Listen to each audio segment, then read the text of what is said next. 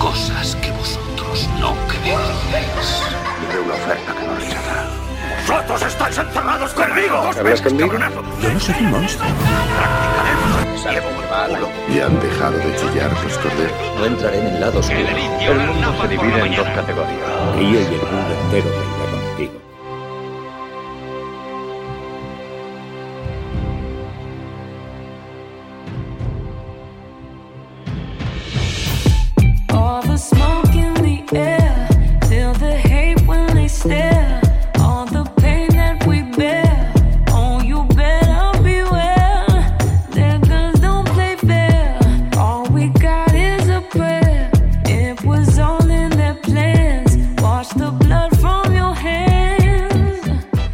Buenas familia fina actualera y bienvenidos un día más a nuestros podcasts. Hoy tocaba, como era lógico, cero sorpresas por nuestra parte, la verdad, un episodio dedicado a los Oscars de este año, una gala, la 93 tercera, lo he dicho bien, ¿no?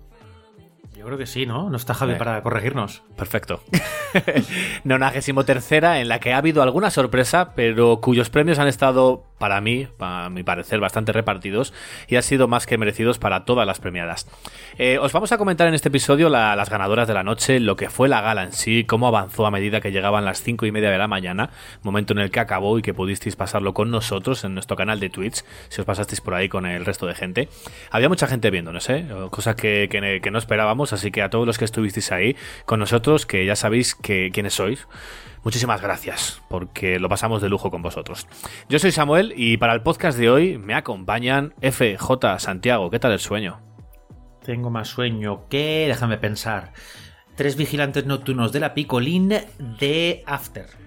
Creo que, creo que el año pasado dijiste la misma gracia con, con tres, con tres seguratas de picolín. Pues mm, no he cambiado. No he cambiado el sueño que tengo, pues es exactamente el mismo. Porque la, la gala, ahora lo hablaremos, a pesar de ir, en principio parecía más rápido, de repente echaron el freno de mano a las 5 de la mañana o 4 y pico. No, a las mejor cuatro y dicho. cuarto. A las 4 y cuarto echaron freno de mano y nos fuimos, pero, pero, pero al fango. Entonces eh, he dormido una hora y nada, a disfrutar de este podcast. Espero estar despierto y que me vengan las cosas a la cabeza. Sí, si oímos algún... Te, te pegamos así un chasquido y, y listo, ya te vas Eso es, despertando. un golpe en la espalda y ya está. Pues nada, encantado de estar aquí y hablaremos un poquito a ver de lo que pasó ayer. Pues bienvenido. Y también tenemos por aquí a Laura Álvarez, Ivy Clementine. ¿Todo bien? ¿Has dormido algo? ¿Has tirado la silla por la ventana o qué? Hola. La silla no, no la he tirado, pero la tengo ahí escondida. Para Pero que hoy no nos moleste. Qué vergüenza ayer, Pero ¿eh? no la he silla. tirado, pobrecita. Madre mía. ¿Qué- tiene, ¿Cómo tienes el sueño? He dormido un poco más que Santi, pero tampoco mucho más, ¿eh? Y eso que yo no tenía planes esta mañana. Pero el insomnio, no pasa nada. Bueno, bienvenida, Laura. Eh, yo tengo Gracias. más sueño que, que una festita de gatos al lado de una estufa, tapados con una manta. pero, pero bien, nada, he dormido tres horitas y, al curro.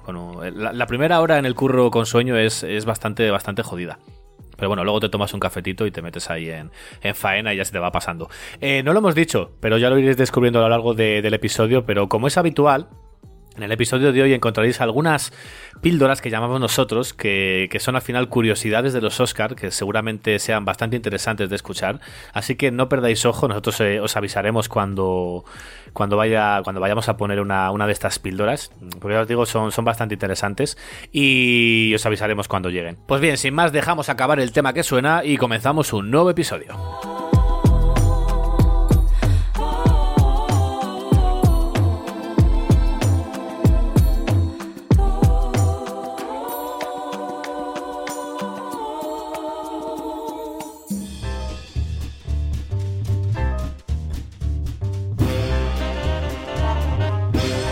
Ya estamos por aquí, vamos al lío. Una gala, como era de, esperar, distinta a todo lo visto anteriormente con esto, con esto que hemos tenido del COVID, pero celebrada en el Dolby Theater y en la Union Station de Los Ángeles.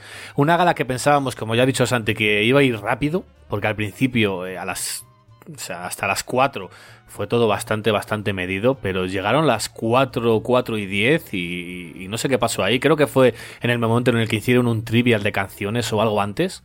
Y, y- y dijimos, pero esto no se acaba, no se va a acabar, pero ¿cuántas, cuántas nominadas quedan? ¿Cuán- ¿Por qué no se acaba ya?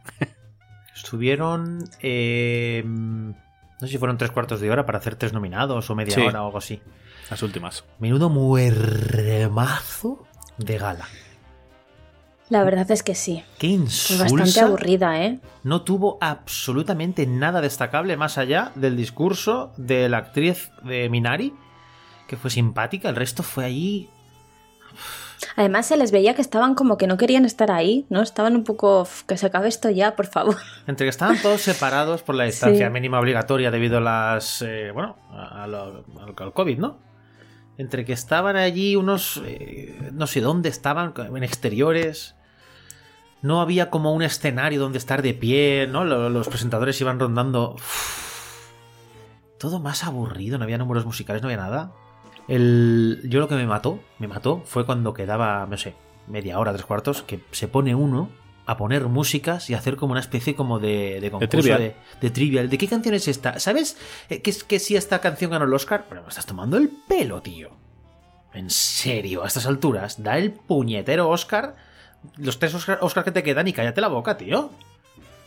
Y se- en fin, a mí me pareció muy, muy, muy aburrida. Pero bueno, las ganas de los Oscars siempre son aburridas y son... Eso, eso iba a decir que al final cualquier gala, ¿eh? la de los Globos de Oro también era aburrida, la del año pasado de los Oscar también fue aburrido. Que levantar una gala de este, de este tipo no es, o sea, no, no se puede. Eh, este- Antes estaban diciendo esta mañana en el, en el grupo de Telegram que la de la de Hugh Jackman estaba bien, pero bueno, la de. Hugh Jackman estaba bien un poco. Luego fue un ladrillazo igual que todas. Igual que todas, pero bueno, aquella fue la mejor con diferencia. Pero bueno.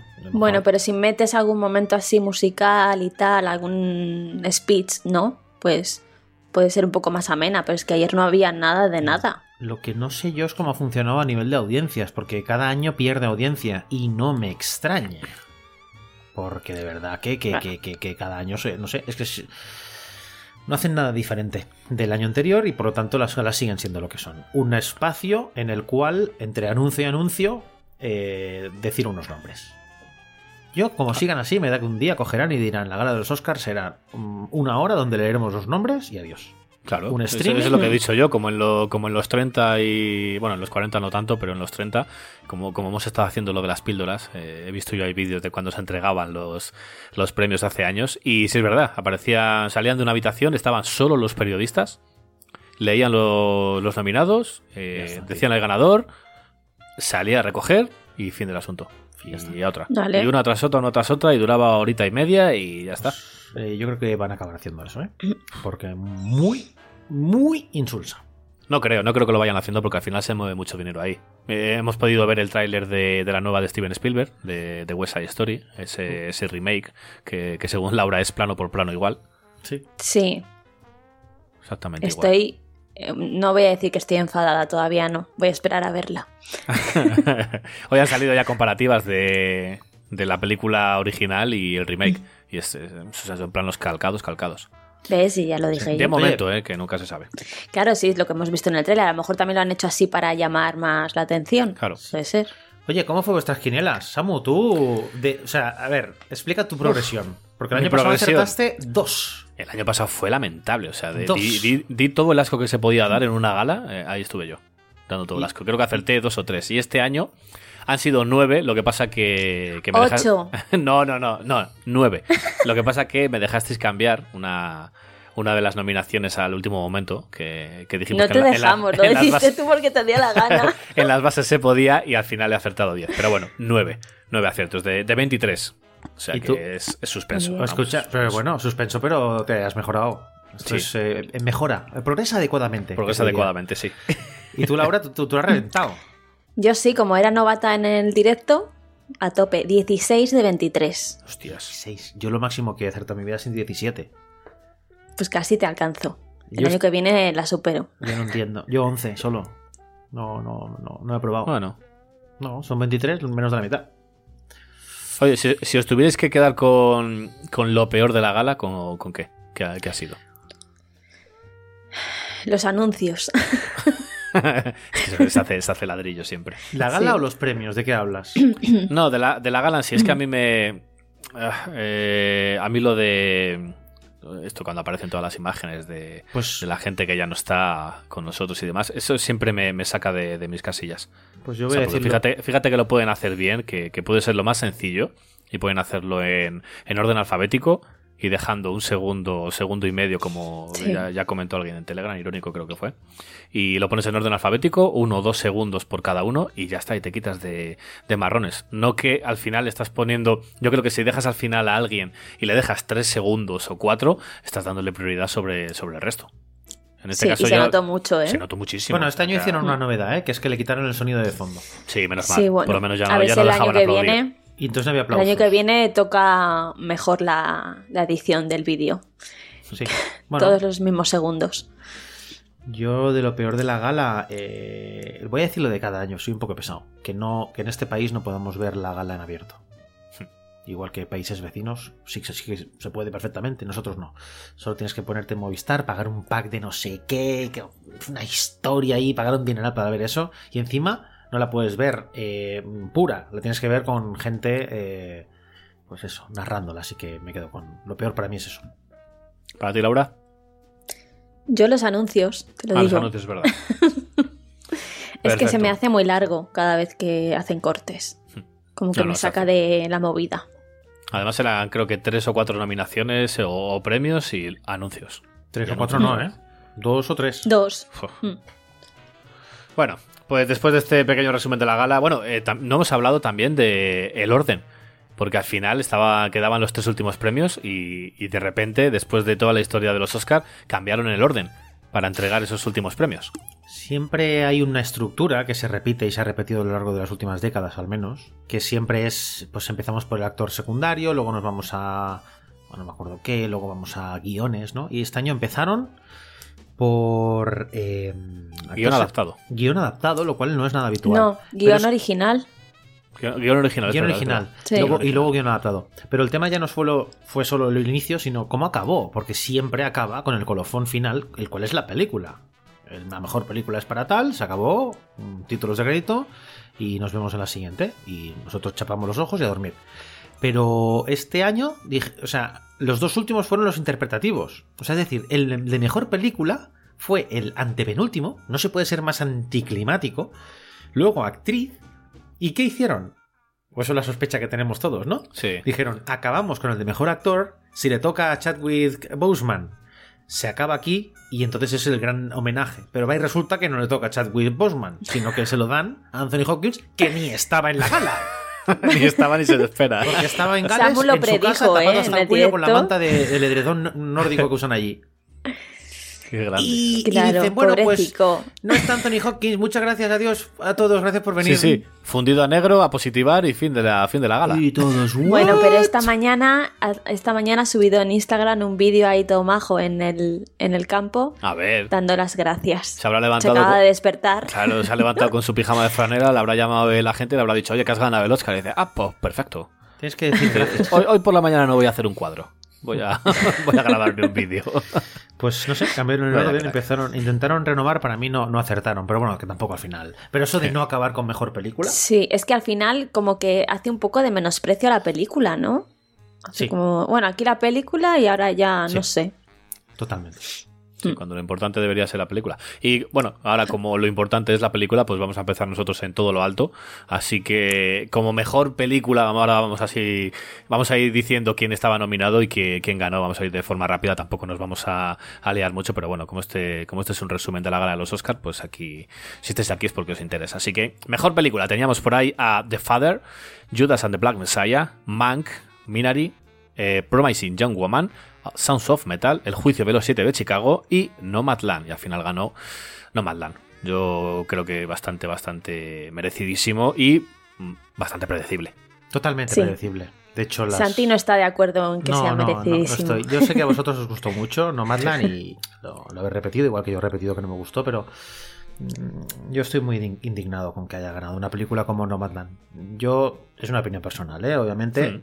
tendré tan poca razón como, como nadie, porque todo el mundo la está alabando y ha ganado el Oscar, pero para mí Nomadland es una película bastante insulsa y en mi opinión de aquí a dos meses no se acordará nadie de ella, igual que cuando ganó el Oscar Moonlight, que ya no se acuerda nadie de, ese Oscar ni de esa peli, pues en mi opinión le va a pasar lo mismo. Y cuando lo recordemos y digamos, ostras, ¿te acuerdas de aquella película que ganó en 2021?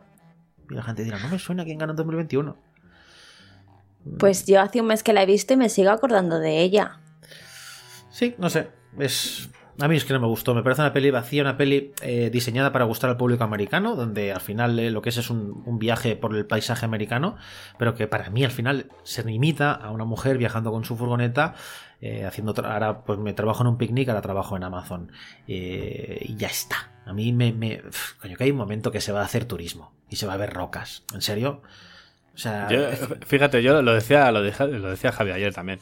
Al final esa- ese tipo de películas gustan, gustan bastante porque al final es un reflejo de, de su sociedad, la sociedad Claro. americana, ese sueño americano que, que se ha truncado, cómo, cómo ha ido cambiando. Eh, Tiene algo, bueno, que eh, he dicho esta mañana, yo hablando aquí con Chris, que era un western encubierto, no, no sé si tanto así, pero bueno, tiene algo no de, ese, veo, de ese tufillo y, y yo creo que por ahí por ahí irían los tiros para, para premiarla por encima del resto. ¿eh? Yo, eh, con el corazón, yo habría, habría puesto, estaba entre las dos, ¿eh? entre Nomadland y Judas and the Black Messiah, que a mí me flipó esa Sí. película, pero, pero bueno, sabía que se la tenía que llevar Nomadland.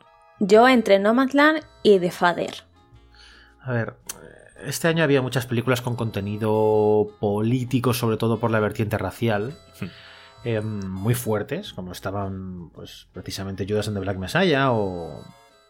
o bueno, no estaba nominada a mejor película, pero eh, One Night in Miami, por ejemplo. Pero bueno, también estaba El Juicio de los Siete de Chicago. Y yo lo que no puedo entender es como una película tan completa como El Juicio de los Siete de Chicago, que habla de, de- de una lucha personal, habla de una lucha política, de derechos humanos, donde hay de todo. Hay lucha sobre la opinión política, sobre eh, temas raciales. Además está bien montada, tiene ritmo. Eh, habla de un periodo histórico muy candente en, en la historia de Estados Unidos. Como esa película pasa totalmente desapercibida este año y no gana ni un Oscar, pero es que ni uno. Y luego vemos una película como Nomadland que, que ostras, para mí es que es muy pequeña. Yo cuando pienso en una película de Oscar me, me- me viene algo más magnánimo a la cabeza. Pero... Bueno, pero a, a lo mejor la realización, o sea, la película en sí es pequeña, pero el mensaje que da llega más a la gente. Sí. la manera que tiene de darlo. Y también es lo que decíamos, que el juicio de los siete de Chicago, como fue de las primeras que se estrenó, siempre pasa lo mismo, se acaba olvidando y, a- y todas las películas que ni siquiera han sido nominadas. ¿no? Que puedes decir, seguramente hay muchas mejoras. No, muchos no, mejores es, en... Es así, Laura. Eso es totalmente así. Pero es que además yo creo que hay una cosa que apela muy bien Nomadland, que es, eh, por ejemplo, el, ju- el juicio de los siete de Chicago o Judas and the Black Messiah apela a una figura histórica que existió y hizo tal cosa y hizo tal otra. Mientras que Nomadland, al ser una película de un anónimo, cualquier espectador nor- norteamericano se puede sentir identificado con algo Eso además es. tan cercano y tan, y tan universal que nos pasó a todos, como es la crisis de, de mediados del- de la década de los 2000 que nos cogió a todos desprevenidos y que a mucha gente pues la, la- la lanzó al nomadismo y a la calle. Y yo me acuerdo en las noticias no que había gente viviendo en tiendas de campaña en, en rotondas. Entonces como es ese personaje anónimo pues el espectador se, se puede sentir muy tocado. Y eso eh, en los Oscar es lo que importa al final que es como tú dices Laura historias que te toquen personalmente Mm, antes, a lo mejor hace muchos años, el Oscar era Ben Hur, era una película histórica grande que era cada vez más grande. Ahora no, ahora es aquella película que consigue meter el dedito en tu corazón, en tu pecho y tocar las teclas, ¿no?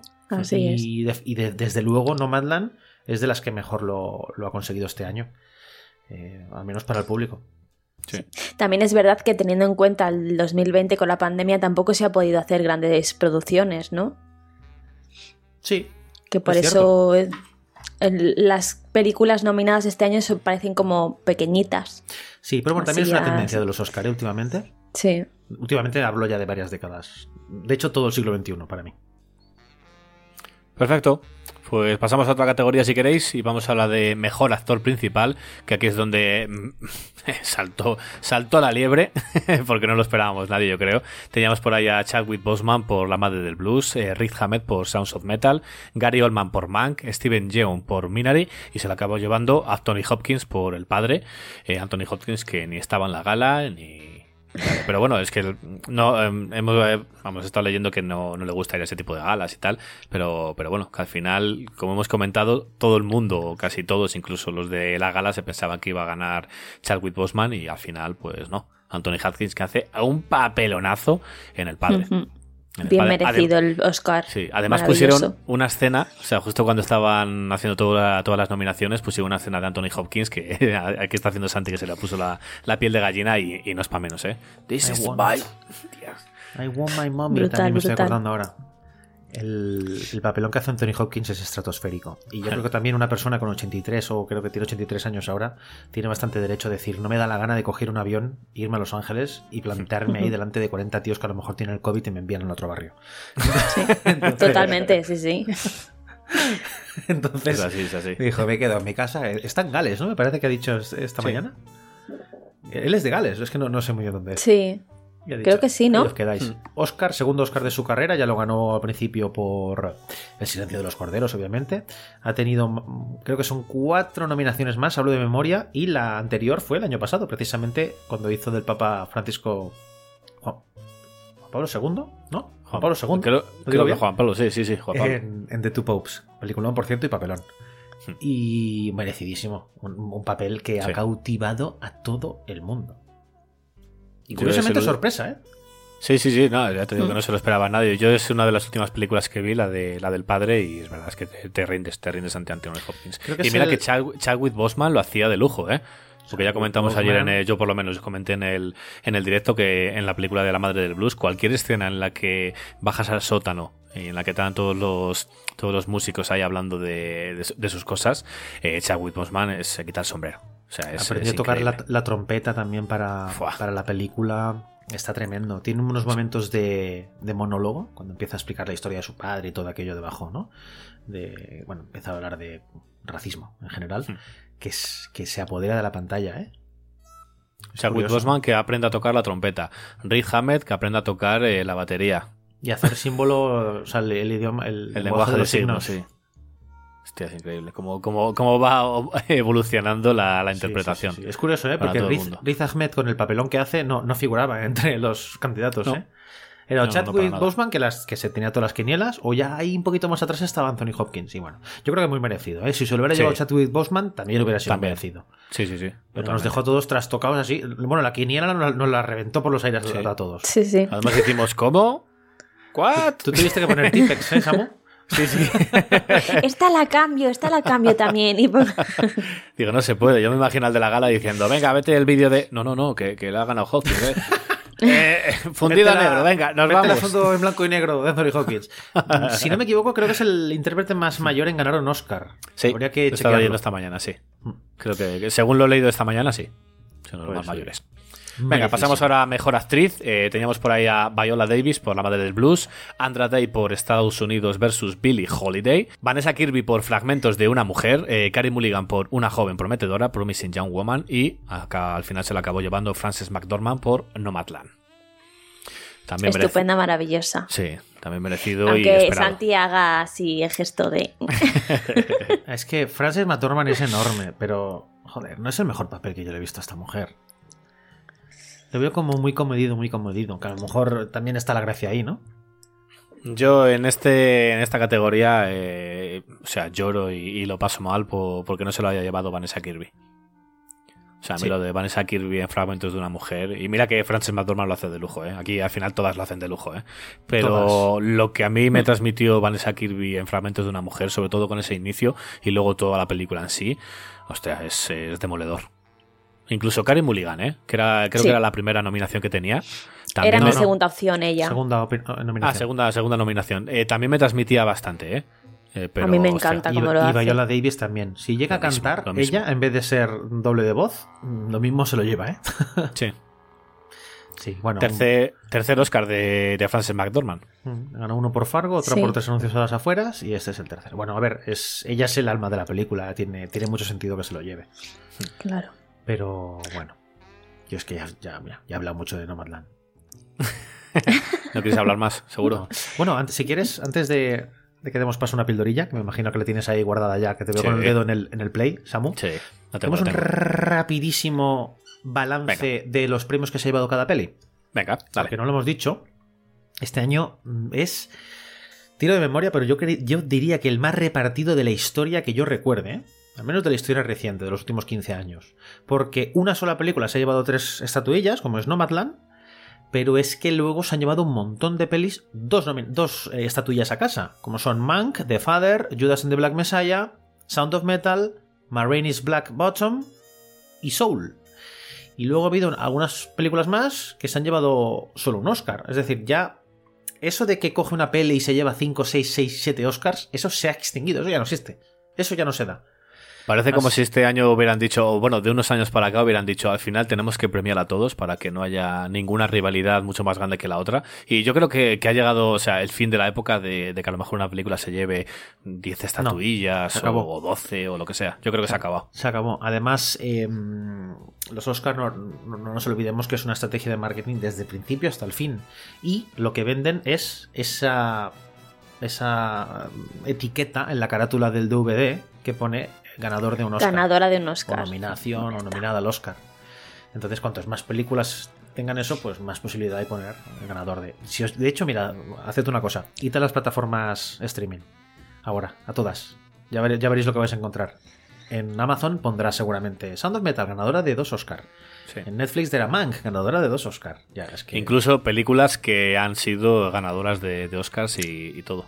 En Filming seguro que hay colecciones de películas ganadoras a mejor película, película ganadora a mejor dirección. Sí, sí, sí. película- Pero todas estas que han ganado, que ganaron ayer, van a aparecer seguramente tal cual ab- abráis la, la plataforma que toque. Perfecto, pues venga, eh, lo prometido es deuda y os vamos a dejar ahora con, con la primera pildorita. Son unas cuantas, ¿eh?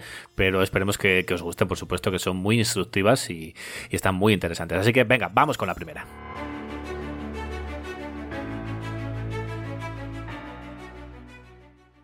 En los 93 años de la historia de los premios Oscar, 7 es el número de mujeres nominadas en la categoría de mejor dirección. Dos de ellas han sido nominadas en este 2021.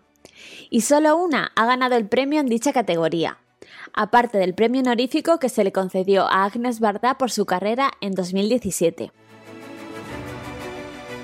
El motivo del escaso porcentaje de directoras nominadas en esta categoría se debe a la falta de reconocimiento dentro del sector y a la falta de oportunidades y de educación. Es un hecho probado que al tener más visibilidad en la industria existan más figuras y ejemplos a seguir para las nuevas generaciones. Sobre el tema de la falta de reconocimiento existen ejemplos claros de cintas nominadas a mejor película, pero no así sus directoras que os contaré más adelante. Pero empecemos por el principio de los premios, o más bien 49 años desde que comenzase la entrega de los Oscar, que fue cuando se pudo ver el nombre de una mujer entre los nominados a Mejor Dirección. Lina Wetzmuller, directora italiana nominada por Siete Bellezas. Lina Wertmuller, Seven Beauties. Tuvimos que esperar 17 años para volver a ver a otra candidata a Mejor Dirección. En 1994, Jane Campion fue nominada por El piano. Además, la película fue candidata en las categorías de Mejor Fotografía, Mejor Diseño de Vestuario, Mejor Montaje y Mejor Película. Finalmente, ganó en la categoría de Mejor Actriz Holly Hunter, Mejor Actriz de Reparto Anna Paquin y Mejor Guión Original, que también era de Campion. Jane Campion for the piano.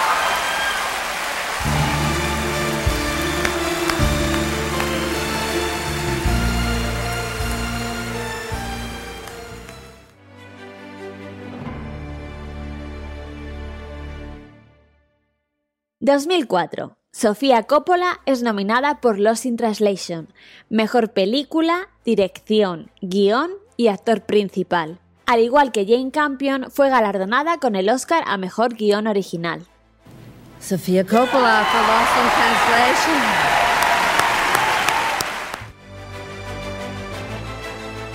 82 ediciones después del principio de los Oscar llegó a las manos de una directora la estatuilla Mejor Dirección, la única hasta la fecha. Catherine Bigelow fue galardonada por En Tierra Hostil, película que optaba nueve premios y se llevó seis, a Mejor Película, Mejor Dirección, Mejor Guión Original, Mejor Montaje, Mejor Sonido y Mejor Edición de Sonido. The winner could be, for the first time, a woman. And the winner is. Well, the time has come. Catherine Bigelow!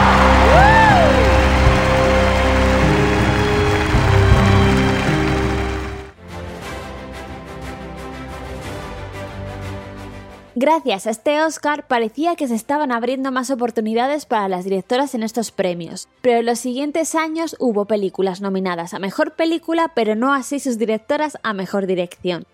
En 2018, Greta Gerwig se convirtió en la quinta mujer nominada a Mejor Dirección con Lady Bird, también nominada a Mejor Película, Mejor Guión Original, Mejor Actriz Principal y de Reparto.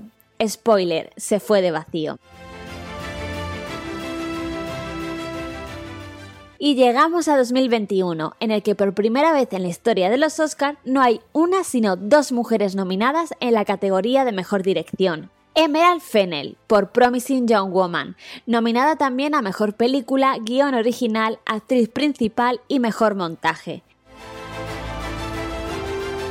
Y la favorita y ganadora de los Globos de Oro, Chloe Zhao, por Nomadland, con otras cinco nominaciones, a Mejor Película, Guión Original, Actriz Principal, Montaje y Dirección de Fotografía.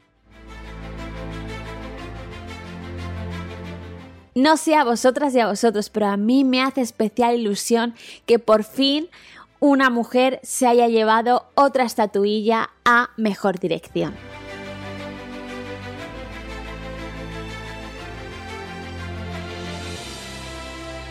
Pues tremenda, tremenda esta primera pildorita. Y venga, vamos a seguir y lo hacemos con mejor actor secundario, que teníamos por ahí a Sacha Baron Cohen por El juicio de los siete de Chicago, Leslie Odom Jr. por Una noche en Miami, Paul Ratchie por Son of Metal, eh, Stanfield por Judas and the Black Messiah y Daniel Kaluuya por Judas and the Black Messiah también.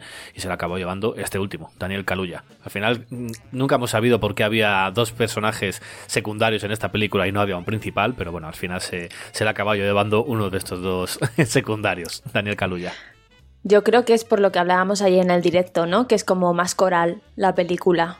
Y no ha sabido meter a, un, a cuál de los dos era el protagonista y han dicho, pues los dos para secundario. O un tema de minutaje, a lo mejor eh, aparecen un número de minutos que no computa ser. para ser mejor actor. Ya no, no recuerdo las bases de los Oscars. Pero bueno, en todo caso, Daniel Kaluuya era cantado más que nada porque eh, la peli gira alrededor de su figura. Aunque a lo mejor no sea el prota prota, porque podríamos discutir si es el personaje de la Keith Stanfield. Entonces estaba cantado que una forma de premiar a una película tan valorada como Judas and the Black Messiah era valorar al personaje sobre el cual gira la, toda la historia, que es Fred. Hampton, ¿no? Este líder de los Panteras Negras. No lo hemos dicho además- hoy, pero vaya nivelón había este año de peliculones, ¿eh? Sí. Que to- todo el mundo que al final de- te metes en internet y demás, incluso en nuestro grupo de Telegram, que al final dicen, es que este año no estaba muy...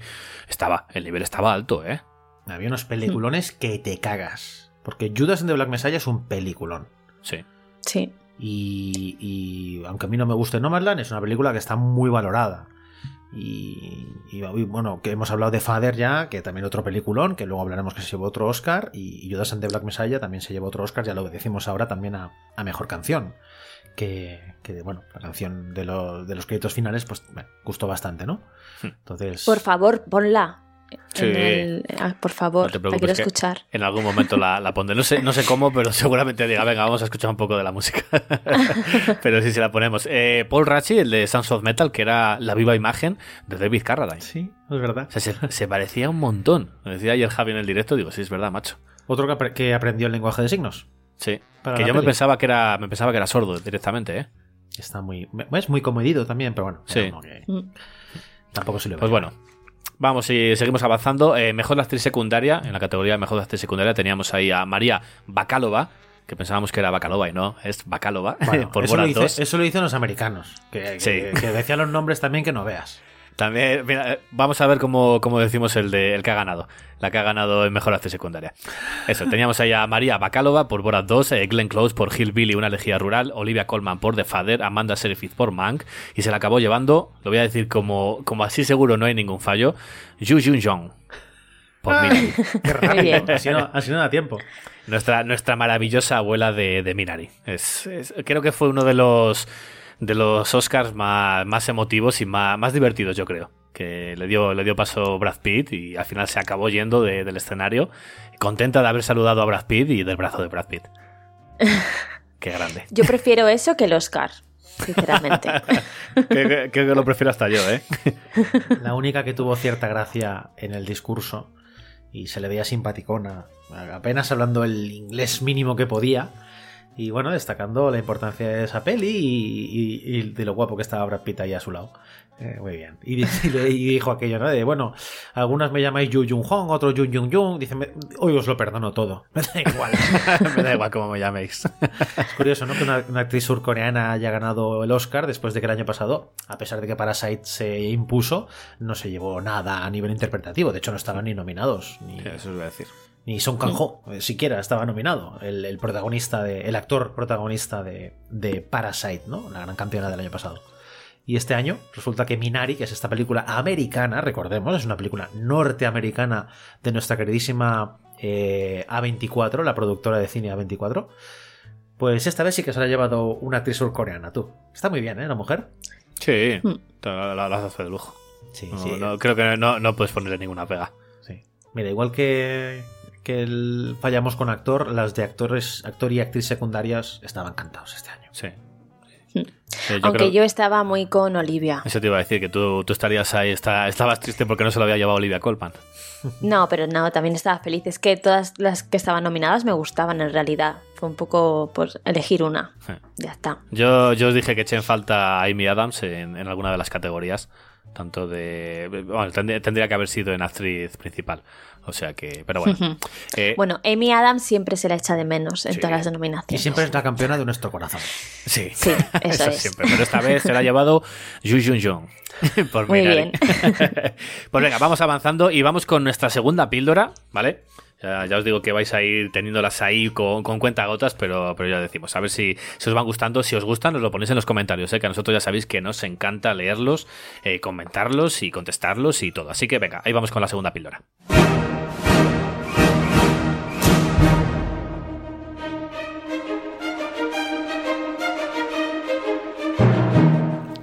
La noche de la gala de los Oscars es la noche donde la industria del séptimo arte brilla con luz propia.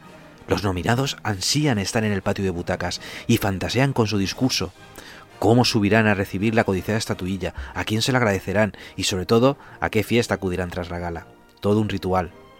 Pero no os voy a hablar precisamente de esos soñadores, sino de aquellos que tuvieron la fortuna de ser premiados, pero hicieron de su ausencia una forma de dar un desplante a la academia. Hoy os voy a hablar de los grandes desplantes en los Oscars. Corría el año 1973 y el título con más nominaciones, 11, fue El Padrino.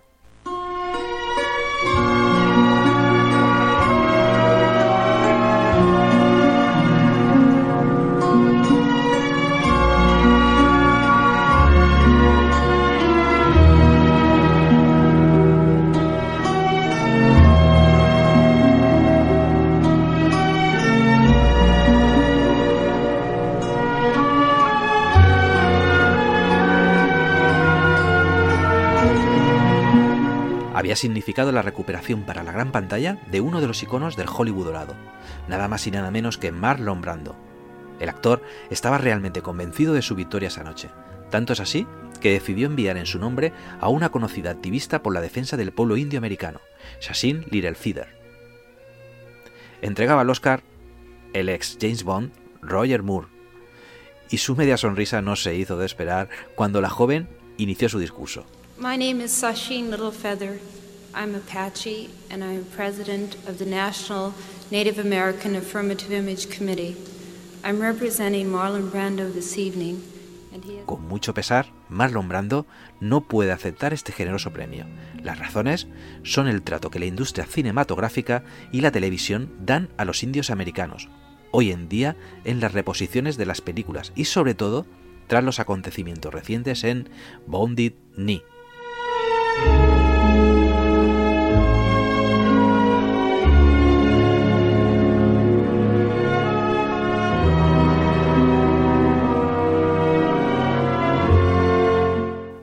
El detonante, en efecto, fue la ocupación de la localidad de Bounding por parte de casi 200 integrantes de la tribu Oglala, durante 71 días en protesta por la ruptura de las negociaciones con la nación india del gobierno de Estados Unidos.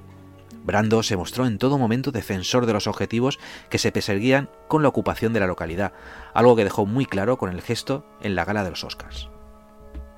El propio Brando fue preguntado meses después por la decisión que había tomado y si se arrepentía, a lo que contestó con su habitual contundencia. Dado que el indio americano no ha podido tener voz en ningún lugar de la historia de Estados Unidos, pensé que era una oportunidad maravillosa para expresar su opinión a 85 millones de personas. Sentí que tenía derecho en vista de lo que Hollywood le ha hecho.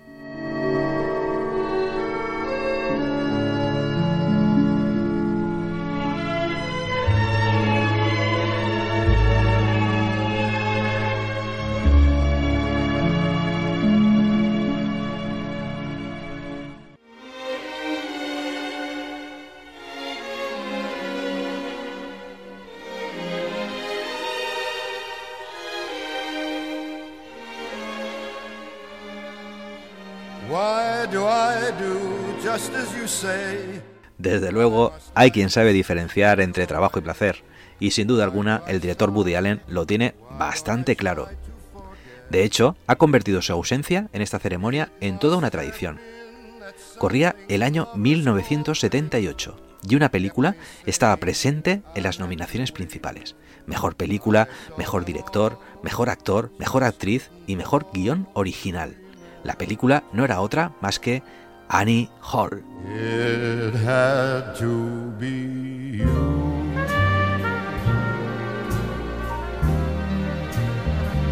It had to be you.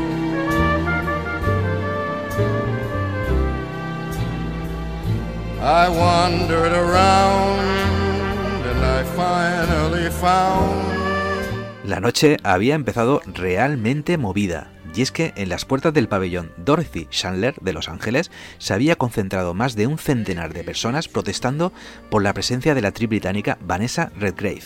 La actriz había puesto voz y producía el documental Los Palestinos, donde aparecía el polémico líder de la OLP, Yasser Arafat.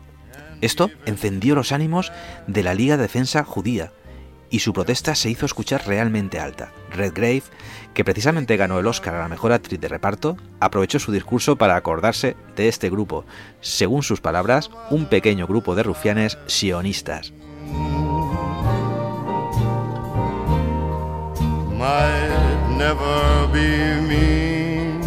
Bueno, no nos desviemos más del asunto y volvamos a Woody Allen, porque, previendo la polémica que podría desatarse por la ausencia del director, la productora, el día antes de la gala, hizo pública una nota de prensa en la que especificaba que el director no asistiría a la ceremonia porque, y leo textualmente, era algo neurótico y le causaba bastante ansiedad ver tanta gente junta.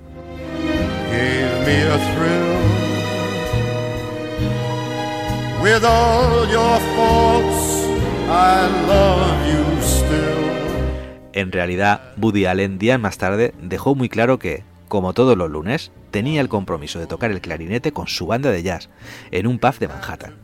Y esa noche no iba a ser menos.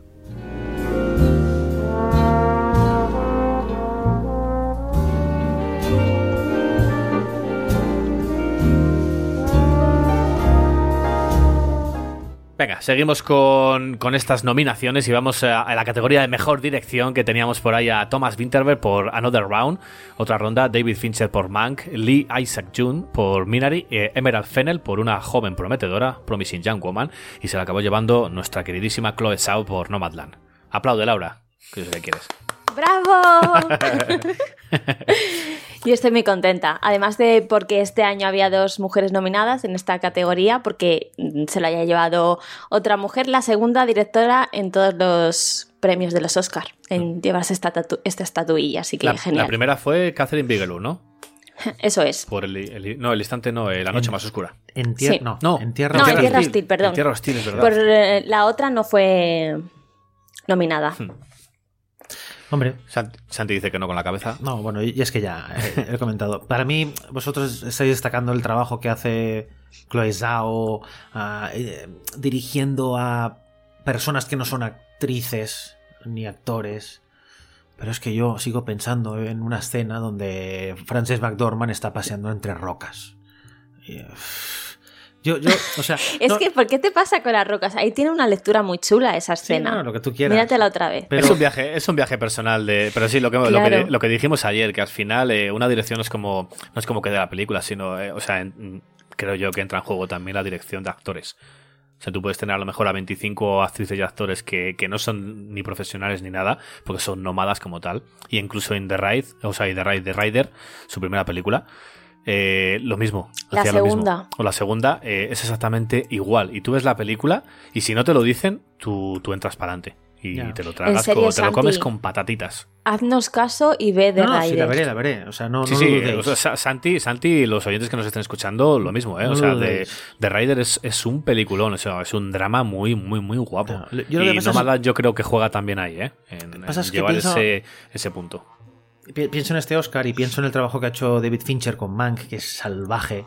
Ha hecho un, un- un- un- pf, un trabajo de dirección de verdad, de pensar cada plano, de la fotografía, del montaje, tiene ritmo, el homenaje, todo, todo, todo. Además, lo personal. No, al final esta peli también de Nomadland ha triunfado porque es un producto muy personal de Chloe Zhao y de Frances McDormand. Joder, y Mank no lo era personal de David Fincher, que el guion era de su padre, que lo había escrito no sé cuántos años antes, ¿no? Y, y- para mí estaba muy por encima del resto. Y luego encima, eh, para mí estaba uno que ni siquiera estaba nominado, que era eh, Aaron Sorkin, que para mí hace un trabajo brutal, pero es que ni siquiera estaba nominado. Y fíjate que si tuviera que elegir entre los que quedan, antes hubiera puesto a, a Emerald Fennel que Chloe Zhao, eh, por, por Promising Young Woman. Pero sí, antes Sí. yo creo que sí. Para mí el trabajo es, eh, no sé, me- me- Yo estoy feliz con que hubiese ganado cualquiera de las Sí, dos en pero ya no es cuestión de que gane una O mujer sea o no, que- ¿no? Es, que- es que gane, pues. No, joder, bueno, pero, Alguien que pero le dé ritmo a la yo peli, creo que menos. también, que también es importante, ¿sabes? Sí, sí, no, no lo dudo, pero. Dar ostras, visibilidad y, y, no sé, un poco de, de empuje, por así decirlo. Hmm. A lo mejor a partir de esto a Chloe Zhao la bueno ya hemos visto no que va a participar en los, eh, en los Eternas pero como que le dan más oportunidades de poder seguir eh, haciendo sus pelis o eh, producirla y demás Sí, sí, no sé pero bueno, yo es que tampoco me, me planteo ya en qué significa este premio para nada, sino simplemente me pongo a analizar las pelis en sí Sí. y, y, ostras, es que yo no lo veo. Pero bueno, una vez más, es que me estoy repitiendo eh, con No Mandan, así que nada. Pasa- deja el pasamos. haterismo ya está No, no, no, es hiterismo, es que de, verdad que no, no, no comulgo nada con, con- con los premios de este año para Nomadland. Menos mal que no le dieron el premio a, a montaje, si no sí que yo- te os juro que me hubiera pillado un cabreo serio ya, ¿eh? Yo el cabrón ya lo tenía con Vanessa Kirby, o sea que no, no me lo podían bajar de ahí. Ya ves, chaval. Venga, pasamos ahora a mejor película de animación que teníamos por allá. Onward, Más allá de la luna. Es eh, la oveja Sound de la, la película. Farmageddon. Farmageddon. No puede molar está más. teníamos también a Wolf Walkers y se lo acabó llevando Soul. Que. Bueno, eh, otro, otro, otro Oscar más a Pixar, pero, pero bueno, es lo que decíais ayer, que eh, por muy buena que sea Wolf Walkers, siempre van a tirar a, a su, a su película, que es, que es suya. Patrio, producto patrio. Peter Docter, el director de Monstruos S.A., de Up, de, de Inside Out, la de- el- del revés. Eh, Este tío es un, es un crack. Esto tiene los, los tiene en el bolsillo antes de, de hacer la peli, ya los tiene en el bolsillo a toda la academia. Y bueno, Soul es un peliculón que te cagas, vamos. Que se A llevó los no-. Sí, sí, sí, se los acabó llevando. Muy merecido el de banda sonora, ya lo, ya lo diremos más adelante. Pero, hostia, es que a mí Wolf Walkers me. O sea, aquí sí que es verdad que, que voté con el corazón. Es decir, me gustaría que ganara Wolf Walkers porque ahí sí que hubiera sido una. Un empuje distinto. O sea, jugárosla con una película que no sea tan de. Tan, tan, tan de siempre, vamos a Eh, decir. En los Annie Awards, que son los premios que dan a las películas de animación y series de animación, al mundo de animación en general, del audiovisual, eh, Wolf Walker se llevó algunos premios. O sea, estuvo dividido entre Soul y Wolf Walkers, ¿eh? Pero aquí no, aquí no tiene ninguna posibilidad, ¿eh? O sea, aquí era Soul, sí o sí. Pegamos un bote, Javi y yo, me acuerdo, durante la gala. Sí. ¡Vamos! Somos muy fans de Soul. yo estaba yo estaba pensando todavía en Over the Moon y en lo que irá de qué tratará la peli y eso En una luna, dijiste, ¿no? Y, Una luna, que iba sobre la y luna, algo de sí. animación, ¿no? Muy bien. Seguramente no falle cuando la vea, yo os No, contaré. no te rompiste la cabeza pensando en de qué iba Sí, la sí. pues venga, seguimos avanzando y vamos ahora a otra pildorita que vamos a poner ahí. Eh, Nos encanta, nos encanta. O sea, llevan, llevan trabajito, ¿eh? Hacer la- las píldoras, pero no nos ha encantado. Nos ha encantado en esta, en esta ocasión hacer todas las píldoras, así que esperamos que os guste. Ya, ya digo, dejádnos en los comentarios cuál, no, no, no cuál os ha gustado más, que al final no es una competición, pero, pero bueno, cuál, con cuál, cuál destacáis o, o lo que sea, ¿vale? Así que ahí va otra píldora.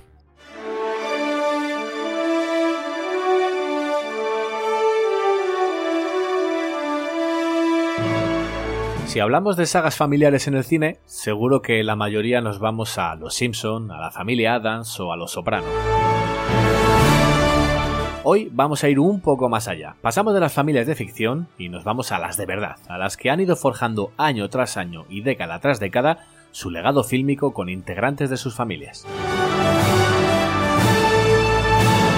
Y ya que hoy toca hablar de Oscars, vamos a hacer un recorrido por dos familias cuyos integrantes han logrado llevarse para la estantería familiar unos cuantos Oscars en diferentes categorías. Vamos con la primera de esas familias.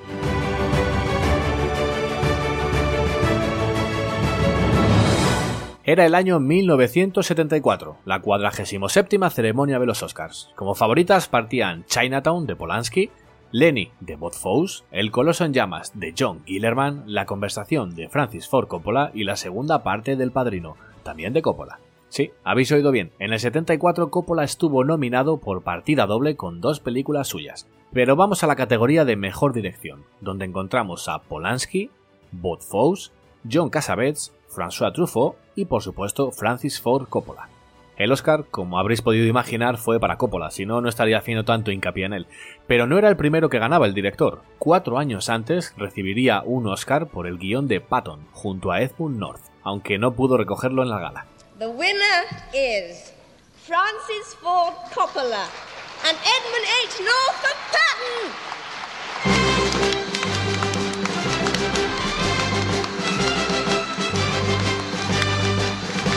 Por seguir con Coppola un poco más, eh, dos años después, en el 72, se llevaría su segunda estatuilla por el guion adaptado de El Padrino, el cual compartió con Mario Puzo. Por El Padrino también estuvo nominado como mejor director, pero se lo acabó llevando otro grande, Bob Fosse por Cabaret. Volviendo al año 74, Coppola se llevó bajo el brazo otra estatuilla por el guion adaptado de la segunda entrega del Padrino, compartido también con Mario Puzo. And the winner is Mario Puzo and Francis Ford Coppola for The Godfather.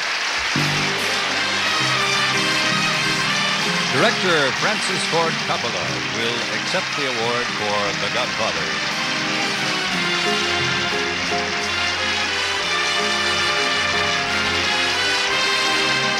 Haciendo recuento, de una u otra forma, Francis Ford Coppola tiene en su haber cinco estatuillas en la estantería familiar. Pero la cosa en esta familia no acaba aquí.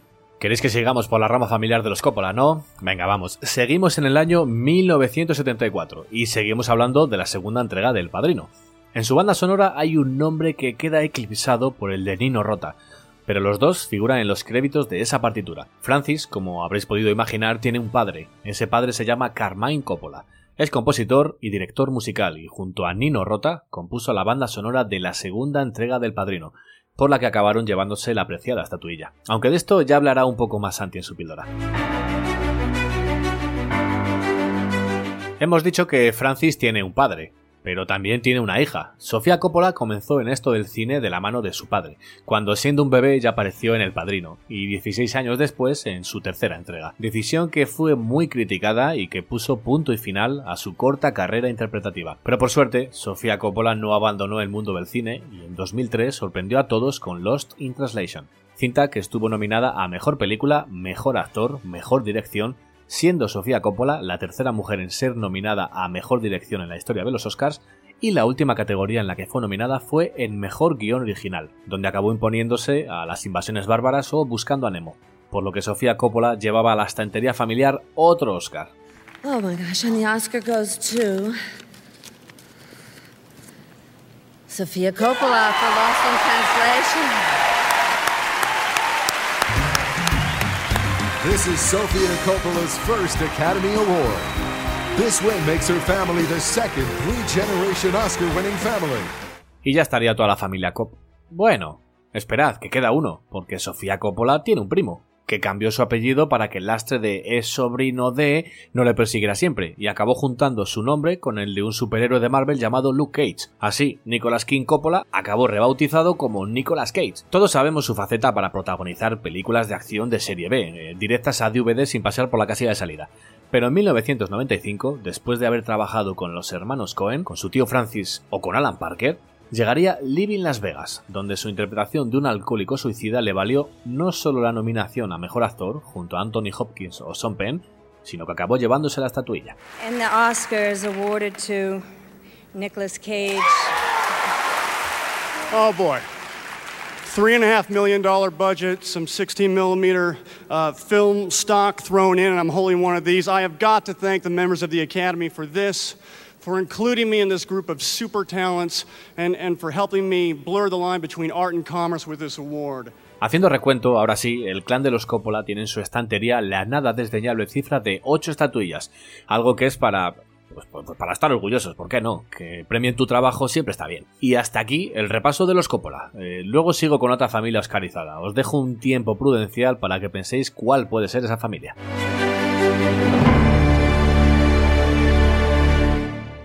Pasamos ahora a mejor guion adaptado, que teníamos por ahí a la segunda entrega de Borat, también estaba por ahí Nomadland, eh, Una noche en Miami, The White Tiger, el trío blanco, y The Father. Así que se la acabó llevando The Father, merecidísimo Florian Seller por esa adaptación que hizo de, de una obra suya. También de una novela, una novela suya. Al ¿Una final novela este- o una obra de teatro? Una Eh, obra de teatro. Era una obra de teatro, pensaba que la obra de teatro Sí. eh, era la de la del hijo, la de su segunda. Ah, ah, bueno, pues Creo entonces sí, yo no ¿eh? tengo tan claro. Sí, puede creo que ser, esta ¿eh? es que una, sea- creo que esta es una novela, ¿eh? Bueno, Vale. el segundo Oscar que se llevó, bueno, en realidad fue el primero, porque este fue, o sea, fue el segundo Oscar que se entregó en la noche y el primero que se llevó de Father. Luego ya hemos dicho que se llevó el de Anthony Hopkins. Es obra dejó- de teatro, ¿eh? Es obra de teatro. Es obra. Es obra de vale, vale. teatro. La acabo Vale. de mirar así rapidito. Eh, me sorprendió mucho porque yo antes de, mm, de mm, mirar, hacer mi quiniela, me puse a mirar una cosa que a veces aciertan, a veces no, que es, eh, antes de los Oscar dan premios por gremios, y se da el gremio de productores, que no- donde Nomadland lo, lo petó, al gremio de actores, y también el gremio de escritores. Y yo quise ver a ver el gremio de escritores a quién le había entregado el premio. Y en esta categoría se le había dado a Borat. La gente, lo- los especialistas ¿Ah, sí? en guion habían considerado que el mejor guion adaptado era el de Borat. Donde Y había fíjate que Borat parece que es una, una improvisación tras una improvisación, ¿eh? seis, guion- seis guionistas. Guionistas. Ya ves. Eh, que luego es verdad que mm, el guion siempre está como así un poco que no se tiene mucho en cuenta en general y yo creo que es la base, Sí, claro, los ingredientes de la película. O sea, si no tienes un buen guion, Este año se dio el Oscar así como, como quien no quiere la cosa, pero hay otros años en los que han parado bien la ceremonia para explicar la importancia del guion. Y han puesto imágenes chulísimas donde se ven eh, el, el propio guion, el texto del guion, mientras la escena en sí transcurre de fondo. Para que veas, ¿no? Como eh, lo que está escrito es- acaba toma- tomando vida. Que, que es lo. Joder, eso, eso es el cine, ¿no? Y este año no. Este año dijeron, toma por culo. De Father. ya lo hemos explicado una vez, ya está. Sí, a el, ver. que, el que no lo sepa, que lo mire en Wikipedia. Sí, sí, sí. A mí, vamos a comentar, claro, es que ayer comentamos muchas cosas y algunas nos repetiremos, pero Si, si queréis ir a ver la, la gala de los Oscar que, que retransmitimos, lo tenéis en el canal de Twitch, ¿eh? Dura tres horitas y media, pero bueno, se hacen, se hacen bastante amenas, ¿eh? Está durante, creo que 14 días ahí en Twitch. O sea que podéis En ver. YouTube está para siempre. Ah, mira, pues en también. YouTube, si queréis, para siempre también. Pues una cosa que me resultó curiosa, que la- ya la comentamos ayer, es que One Night in Miami, que es una película que a mí me gustó bastante, eh, y la película Ma Rainey's Black Bottom, que se llamó La Madre del Blues en España, en realidad es la misma peli, porque son la- una historia donde un grupo de gente de color está en una habitación durante una sola noche o un solo día y donde se está hablando constantemente. La gracia de la peli está en los diálogos y donde el tema principal es el tema racial, o sea, de lo que se hablan en ambas pelis. Y es curioso que, que dos pelis tan parecidas estuvieran este año en tantas nominaciones. Y bueno, One Night in Miami al final eh, no se llevó ningún Oscar, si no me falla la memoria. Ahora mismo. Mm, creo que no, no. no. no se llevó ningún Oscar. Marines Black Bottom sí, luego hablaremos cuáles. Y en, en esta, en esta categoría no estaba, no estaba Marines Black Bottom, estaba One Night in Miami. Eh, no sé si habéis visto vosotros la de Tigre Blanco, de White Tiger. Está, No. eh, está en Netflix y ojito al ritmo que tiene la película, ¿eh? O sea, es de, de un chofer en la India, como va escalando poco a poco. Está muy guapo. O sea, tiene un ritmo que no para, ¿eh? Pa, pa- pa- casi te diría que no recuerda un guion de Aaron Sorkin, pero se le acerca, se le acerca bastante, ¿eh? ¿Pero la peli es india o es americana? O... La peli es india. Que hasta donde yo sé, creo que, que es India, ¿eh? si, si me equivoco, que, que me lo digan. Pero sí, está ambientada en la India y, y todo. O sea, está, está muy guapa, ¿eh? Y se ve muy fácil. Y, y ahí, no estoy muy al día con el resto de Oscars, pero esto pasa, sí que ha pasado, ¿no? Rollo que mm, eh, nominen a una película extranjera dentro del resto de categorías, ¿no? Como hay una categoría específica para No, no, sí, película sí, sí. extranjera, vale, vale. Bueno, mira Parasite, que el año pasado se llevó ah, bueno, claro, es verdad. Claro, claro. Sí, sí. Y en este caso también, la, por ejemplo, la de Collective estaba nominada a Mejor pe- Película Documental, aunque no se llevó ninguna. Vale. Pero sí, sí, suele ser. De hecho, yo siempre me acordaré del año de Vals, Vals con Bashir, que es una película israelí. Y es una película que es animada, es documental y es en, en- en hebreo. Entonces estuvo nominada en. No sé si fue en película nominada y mejor película extranjera o mejor, nomin- o mejor animada y mejor eh, documental o algo así. Estuvo en como en dos categorías como muy locas. Y, y ostras, eh, por cierto, peliculón, Vals con Bashir, brutal. Lo recomiendo muchísimo. Sí, sí, sí. Te deja, te deja también el cuerpo fino, ¿eh? Finito de Málaga. Madre mía. Venga, vamos con otra categoría, mejor guion original, que teníamos por ahí a Judas and the Black Messiah, Minari, Sounds of Metal, El Juicio de los Siete de Chicago y Promising Young Woman, y se la acabó llevando esta última, Promising Young Woman. ya está Santi diciendo San- que no. Santi dice que yo no. estoy a tope con Promising Young Woman. Yo aquí, eh, ostras, eh, el- am- yo pero porque soy fan absoluto de, de Aaron Sorkin. Que pero, pero es que, o sea, cualquier cosa que haga, da igual que, que sea un anuncio de colonia o, o de pañales incluso, eh, Aaron Sorkin a, a muerte. Yo siempre he dicho que... bueno, pero que no se lleve la que vosotros queréis no Sí. significa que la que se le lleve no, se lo merezca. Por supuesto, por supuesto que no, no tiene nada- absolutamente nada que ver. Esto, esto todo, todos son juicios personales, ¿eh? de decir a mí me gusta más una sobre otra. Eh, es así. Yo siempre he dicho que Promising Young Woman me parecía la menos oscarizable de todas. De Sí. todas las películas que había ahí, me parecía la que menos eh, oscarizable sea. Pero, ojo, cuando Sí. todo lo que se lleve, pues bien, bien llevado está. Incluso el guion de Judas and the Black Messiah me, me parecía bastante, bastante superior. Pero bueno, entiendo, entiendo que haya podido gustar también y, y todo, claro, por supuesto. Yo solo os digo que la he visto dos veces ya, la película. Estoy analizándola a fondo para hacer un vídeo en mi canal. Y, hostia, mm, o sea, cuando la ves la primera vez, a la segunda, te das cuenta, o sea, la segunda vez que la ves, te das cuenta de, de lo bien hilado que está todo, eh, pero espectacular. No, no, si la Entonces, peli por eso, es- sí. tiene un guion cerrado y coherente. Lo que pasa es que, joder, los- el juicio de los siete de Chicago es que está muy bien parida, son dos horas y media de peli que se te pasan como un tiro y tienen un montón de conversaciones súper interesantes, como he dicho antes, sobre derechos humanos, sobre libertades personales, temas raciales, habla de la- de la- del concepto de justicia y de injusticia, del derecho de manifestarse, de la opresión. Es que habla y encima analiza un periodo histórico, periodo histórico con el cual podemos sentirnos identificados en la actualidad. Es que estaba tan seguro que se iba a llevar este Oscar Aaron Sorkin que me dejó blanco. Además fue el primer Oscar que dieron en la noche, que ni nos enteramos casi. Porque No, no, que va, casi no. Estábamos ahí haciendo pruebas a ver dónde está y el primero. Y Me dices, dejó joder. fastidiadísimo esto. Así que, Pues bueno, merecido o no, ahí se lo lleva eh, Promising Young Woman. Yo sí, yo creo que es merecido y además creo que es muy necesario el mensaje que da. Así Sí. que ahí lo dejo. Perfecto. Pues vamos ahora con la cuarta píldora de la noche y del episodio. Esperamos que os guste como siempre, así que ahí va.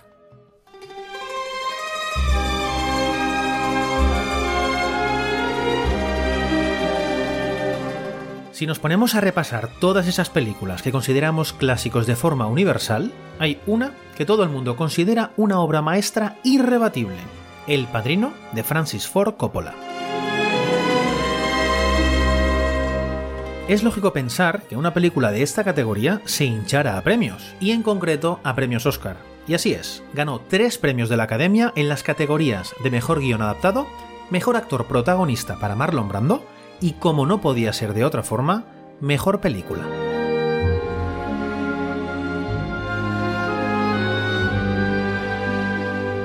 Aquella noche del 27 de marzo de 1973 se repartieron esos y otros tantos premios en la 45 edición de los Oscars.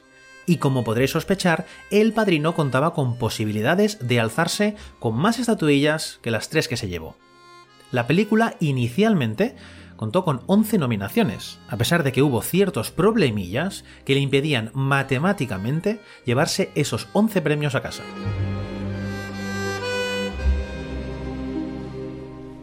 El Padrino recibió en esa edición de los Oscar más nominaciones que cualquier otra cinta, pero semanas después de anunciarse las nominadas hubo un detalle que salió a la luz y provocó que la película perdiera una nominación, la correspondiente a Mejor Banda Sonora Original.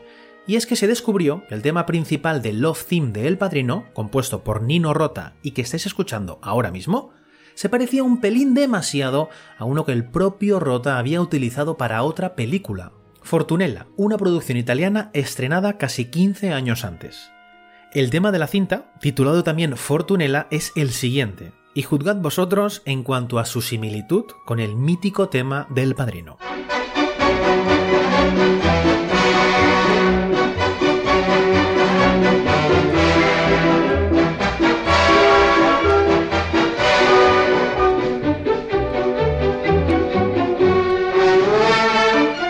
No hay mucho que reclamar, ¿verdad? Las normas de los premios de la Academia son claras. En la categoría de banda sonora original, los temas deben ser 100% originales y nunca deben haberse utilizado antes. Así que El Padrino y Nino Rota perdieron su nominación antes de la ceremonia y tras una nueva votación fue la banda sonora de La Huella de John Addison quien ocupó su lugar entre las nominadas.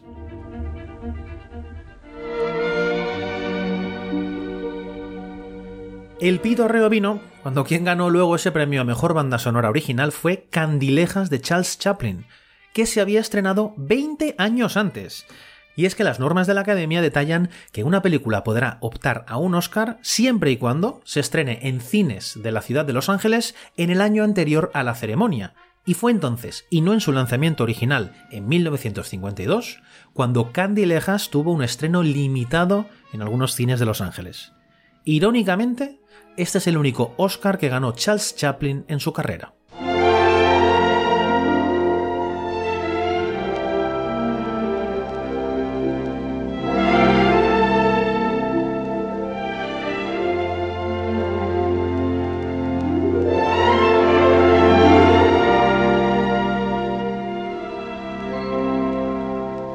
Qué maravilla de tema, titulado como la película Limelight.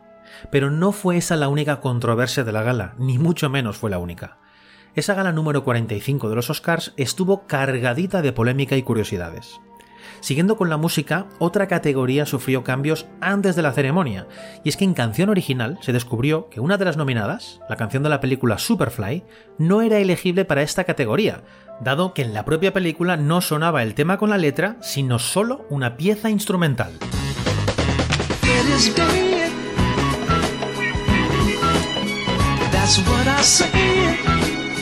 Este tema, Freddy's Dead de Curtis Mayfield, fue descartada de las nominaciones y es que las normas de la Academia dictan que la letra de una canción debe escucharse en la propia película. Y en este caso, la letra solo podía ser escuchada cuando la canción fue lanzada en forma de single posteriormente al estreno de la cinta. Finalmente ganó en esta categoría la canción de la película La aventura del Poseidón, The Morning After.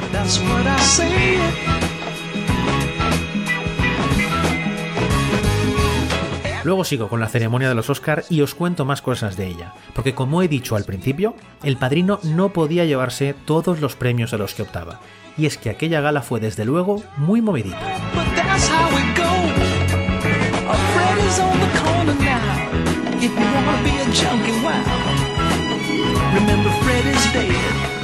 Muy guapa esta cuarta, esta cuarta píldora, Santi. Bien, bien hecho. Te has, te, has, te has estudiado bien el asunto, ¿eh? Es que vaya tela, ¿eh? Con el padrino. Eh, bueno, no lo hemos dicho, ¿eh? Pero porque aquí vamos a saco con los Oscar, pero tenemos un concurso en marcha en el anterior episodio, en el que, en el que es un canónico, y regalamos un libro. Solo teníais que dar like al episodio, al anterior, eh, un like, un comentario y suscribiros al podcast si no lo tenéis, eh, si no estáis suscritos ya, que es imposible que no estéis suscritos porque si no irá a vuestra casa alguien y os dará un toquecito de atención y os pasará un cuchillo por la yugular para explicaros las cosas. no quiero decir nadie. No, no quiero decir nada. ¿Cómo se llama el libro, Laura? Que estamos sorteando. Se llama ¿De qué hablo cuando hablo de coleccionar? de Alejandro Romero. y pues va de coleccionismo. Perfecto. No está todo chulo eso- ni el libro. Está, está guapo. Y aquí una servidora hizo las, las fotos. Sí, algunas de ellas, no todas, pero algunas. Perfecto. Y recordad que tenéis hasta el domingo. Son dos semanitas y acaba el plazo el domingo. Y el lunes ya diremos quién, quién se lo ha llevado y, se lo mandamos a casa, sin ningún problema. Venga, seguimos con los Oscars y lo hacemos ahora con Mejor Película Internacional, que teníamos por ahí a Better Days de, de Hong Kong, Collective de Rumanía, The Man Who Sold His Skin de Túnez y Quo Vadis Aida de Bosnia y se lo acabó llevando Another Round de Dinamarca, de Thomas Winterberg. Merecido también. Ojo, ¿no? Yo no sé, sí, es, es un peliculón, ¿eh? Yo, sobre todo con ese tramo final y ese mensaje eh, a medio camino entre positivo y. O sea, juega, juega mucho, ¿eh? Dramático, positivo el asunto. No sé qué conclusión sacar, ¿eh? Yo, yo- yo tampoco, por eso estaba ahí dudando, dramático, positivo, bueno, tomároslo como queráis, como, como lo toméis, así, así está. Pero Better Days, Better Days, yo pensaba que iba a ganar también esa, ¿eh? Better Days juega, juega en el, el bullying y, y juega muy bien, ¿eh? Está, está muy guapa la película de, de- de Hong Kong. pero O sea, estaba dos horitas que... Estaba cantado, ¿eh? Lo de, lo de Sí. otra ronda, la película esta danesa de Thomas Winterberg. De hecho, coño, estaba nominado a mejor director. Ya cuando ves eso. Sí. Hay, hay- hay pistas que te dan a veces en las nominaciones, lo que decía Laura antes. ¿Se ha dado algún caso del que pase esto? Cuando tú ves una peli que está nominada en dos categorías tipo estas, ya sabes que una de las dos se la lleva seguro, vamos. Muy raro es que no se lleve un Oscar así. Que Thomas Winterberg que ha hecho dos películas y dos películas totalmente opuestas. La caza, que es un drama para agarrarte, y aquí Another Round, que, que es totalmente distinto. Sí, sí. Te digo, una peli que va de Max Mikkelsen haciendo de profe en una peli de Thomas Winterberg. ¿Cuál es? Te juegas, ¿eh? Te vas a la comedia o semicomedia o a la tumba, ¿eh? No es la tumba de las luciérnagas, pero casi. Entonces, ¿cuál eh, recomendáis ver primero? Eh, Porque yo no he visto ninguna de las dos. Nah, póntelas en orden. Te pones primero la caza, te, te deja el cuerpo hecho mistela, te lleva al hoyo y luego acabas con, levanta, con ¿no? otra ronda y te, te anima un poco el asunto, sí, sí. Vale, perfecto. Un pelín al menos. Es más simpática, desde luego hay momentos para reírse. En Sí. la caza no, no es bozas ni media sonrisa. No. Nada, nada. Y además con otra, con otra ronda. no, joder, es la caza, vaya tela. Oye, la caza Eh, ganó el lo- Oscar. Ahora, ahora no me acuerdo. No, no, eh, creo, no sé si estaría nominada. Estaba ¿eh? nominada. Sí. Pero me parece que le, le ganó otra. eh, rollo, no sé si decir sorpresa, pero casi. ¿Sabéis que mi hermano hizo un corto que se llamaba La caza? Sí. Ah, Iba sí. de- bueno, se iba- llamaba La caza originalmente, pero le hicieron cambiar el nombre porque ya había otra película llamada La ¿Será caza. que no hay pelis con, que se llaman La caza? Sí, pues no le dejaron registrarla y eh, le dieron varias opciones y al final, porque este corto que hizo tenía producción externa, fue el único corto que hizo así, y se acabó llamando Trofeo. Bueno, el año pasado había una película que Ay, llamada La caza, de la que estuvimos hablando entre lo mejor del año, que era aquella que subvertía todos ¿Ah, los sí? tópicos del género del survival. Es verdad, muy buena. Bueno, hablando ahora de, de títulos, que, que no lo hemos comentado, antes eh, mira a ver cómo se llamaban las películas y tal. Eh, Prom- Promising Young Woman, en Latinoamérica se ha llamado Hermosa Venganza. Acuéstate y Dios suda, mío. tío. Mira es que... suena película de Antena 3 por la tarde. Sí, sí, sí. No Mira que, nosotros, mira que nosotros a veces hacemos los. O sea, ponemos los títulos de las películas un tanto curiosos.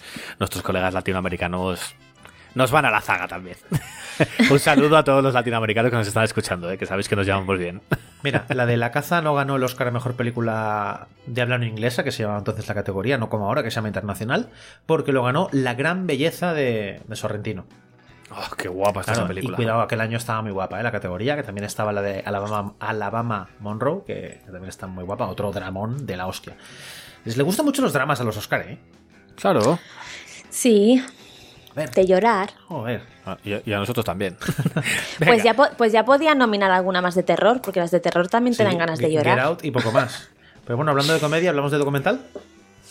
Ay, madre. Venga, categoría de mejor documental. Estaban por ahí Lo que el pulpo me enseñó, Collective, Crypt Camp, El agente topo y Time. Y se lo acabó llevando, eh, yo creo que contra todo pronóstico, o por lo menos contra todo pronóstico nuestro, que fue lo que eh, se le acabó llevando Lo que el pulpo me enseñó. Que, que podéis encontrarla en Netflix. Todos los documentales los podéis encontrar en plataformas. Eh, lo, del pul- eh, lo que el pulpo me enseñó, Crypt Camp, eh, los podéis ver en Netflix, eh, Time en Amazon, Collective en HBO y el único que no podéis encontrar es eh, El Agente Topo, que, que era mexicana, si no recuerdo Chilena. mal.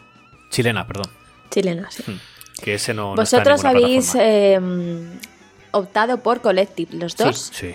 ¿Era vuestra favorita? Bueno, yo, yo la mía era Time. Solo había visto esa, ¿eh? pero bueno, cuando estaba nominada Ah, también, en, como es rumana, es rumano el documental, y también estaba nominado en la mejor eh, película internacional, pues hicimos números y cábalas, pero no fue así. Ganó a veces que.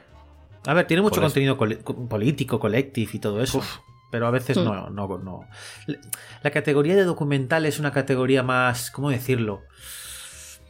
Más pura, entre comillas. Que no, no- no está tan empapada, au- aunque normalmente siempre tiene temas políticos, no está tan empapada de la actualidad. Y si resulta que hay temas políticos, pero les mola la historia de un puto pulpo, pues le dan el Oscar, sin Pues problema. ya está. O sea, no, no, no les tiembla la mano. Además que mira que The eh, Collective era el típico documental que decimos nosotros siempre que van a van a por cobre y encuentran oro, pero es que aquí encuentran oro, diamantes, todo todo lo bueno, que vamos a decir si quieres Sí, un poco de y qué va, bichos. Collective. Collective va Eh, de, Collective, sí, dale. bueno, de un incendio que hubo en 2017, por ahí. Bueno, es igual. eh, 19. 19. Bueno, hace un- unos muy pocos años y en, en Rumanía, en una discoteca, hubo un incendio y hubo un montón de muertos y, y un montón de gente pues muy quemada que estuvo en hospitales y resulta que la gente, además de morirse en el propio incendio, se muere. Resulta que se mueren como 20 o 30 en el hospital. Entonces hay un tío que dice, voy a hacer un documental, ¿qué está pasando aquí? Y fui a por cobre y encontré oro. Todo el sistema el sistema corrupto, eh, sanidad muy bien ilustrada. Así que ahí- queda, madre mía, Collective.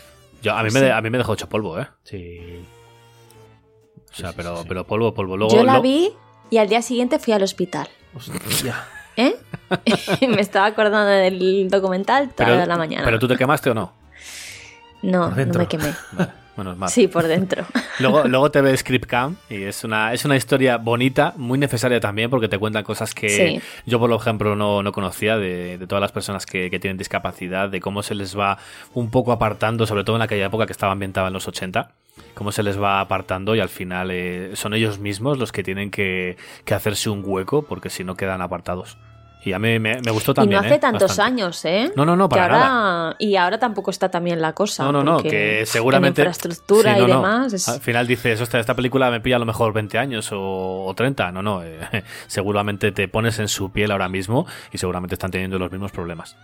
Sí. Y luego también que es una historia muy bonita, otra vez que, que deja en pañales el sistema judicial y, y carcelario eh, americano, que, que, bueno, no hay, hay infinidad de, de documentales que, que podéis echarle un vistazo, pero bueno, ahí quedan.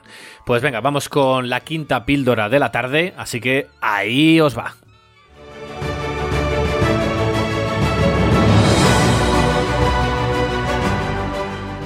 Present the award for Best Director. And here are the all male nominees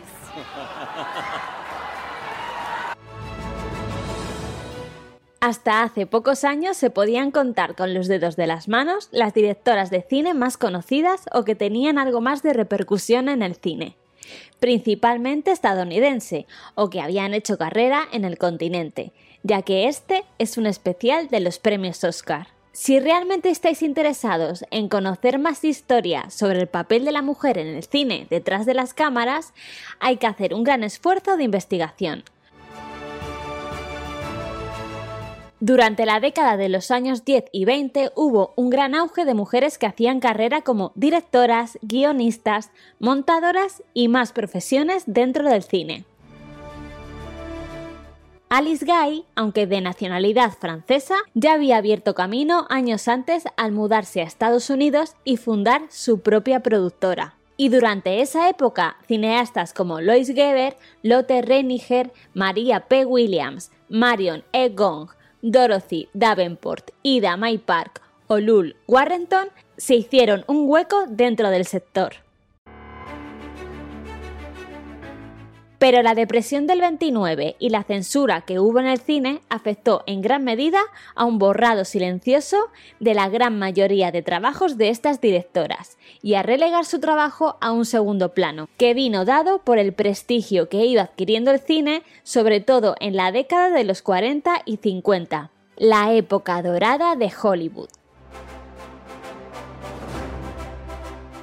En esta época podemos encontrar a directoras muy importantes como Dorothy Azner, que dirigió 20 películas hasta 1943, año en el que se retiró del cine. Desgraciadamente, los académicos de los premios Oscar no la tuvieron en cuenta durante esa época de premios.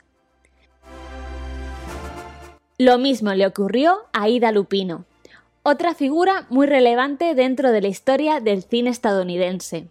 El Bígamo es una de sus obras más importantes y también dirigió televisión. En Alfred Hitchcock presenta The Twilight Zone, Batman, El Fugitivo o Bonanza. Se hacía llamar la Don Siegel de los pobres. Nunca fue nominada en los Oscar. La primera vez en la historia de los Oscar que una película dirigida por una mujer estuvo nominada fue en 1955 cuando el cortometraje de Wendy Toyd, titulado On the Twelfth Day, fue nominado en la categoría a Mejor Cortometraje. Dirigió varias películas, teatro y ópera en la década de los 50 y 60. Después de la Segunda Guerra Mundial y con algunos derechos adquiridos por las mujeres, empezó a aumentar el número de estas dirigiendo, pero seguían siendo una minoría. Como ya conté en la anterior píldora, Lina Wethmuller fue la primera mujer nominada en la categoría de dirección. Pero como ocurriese con Wendy Toyd y su cortometraje nominado, ahora os hablaré de unas cuantas directoras que han tenido el honor de tener una nominación a mejor película con sus trabajos, pero la desgracia de haber sido olvidadas en la categoría de dirección. Randa Hines es una de esas directoras, su película Hijos de un Dios Menor fue nominada en 1987 en la categoría a Mejor Película y a otras cuantas. La película se llevó la estatuilla a Mejor Actriz Principal para Marley Matlin, convirtiéndose en la única intérprete sorda que ha ganado un Oscar en la historia.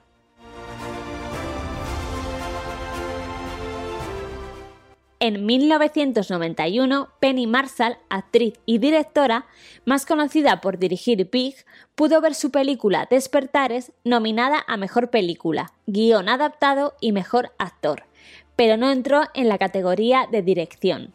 Hago un paréntesis. Puede que estéis pensando, vale, no todos los directores son nominados si su película lo está. Pero recordad, en los 90 el número de nominaciones era menor y en este y otros casos eran cinco películas y cinco directores los nominados.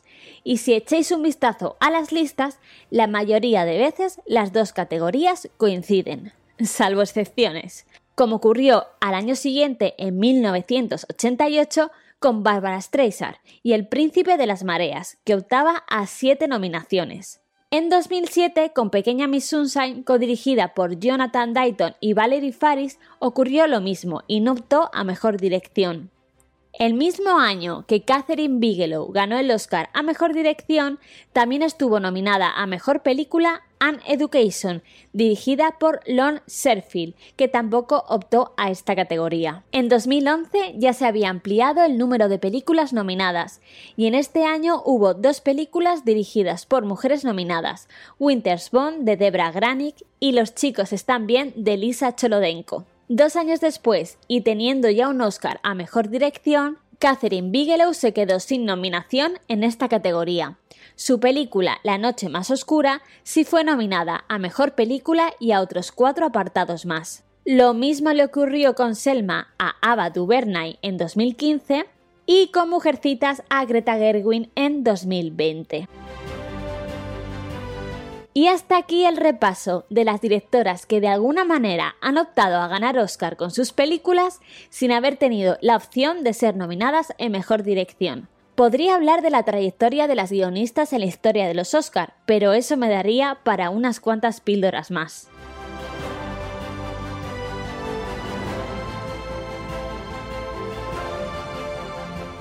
Vamos ahora con la categoría de mejor fotografía que teníamos por ahí a Judas and the Black Messiah, Noticias del Gran Mundo, Nomadland, El Juicio de los Siete de Chicago y se lo acabó llevando Mank.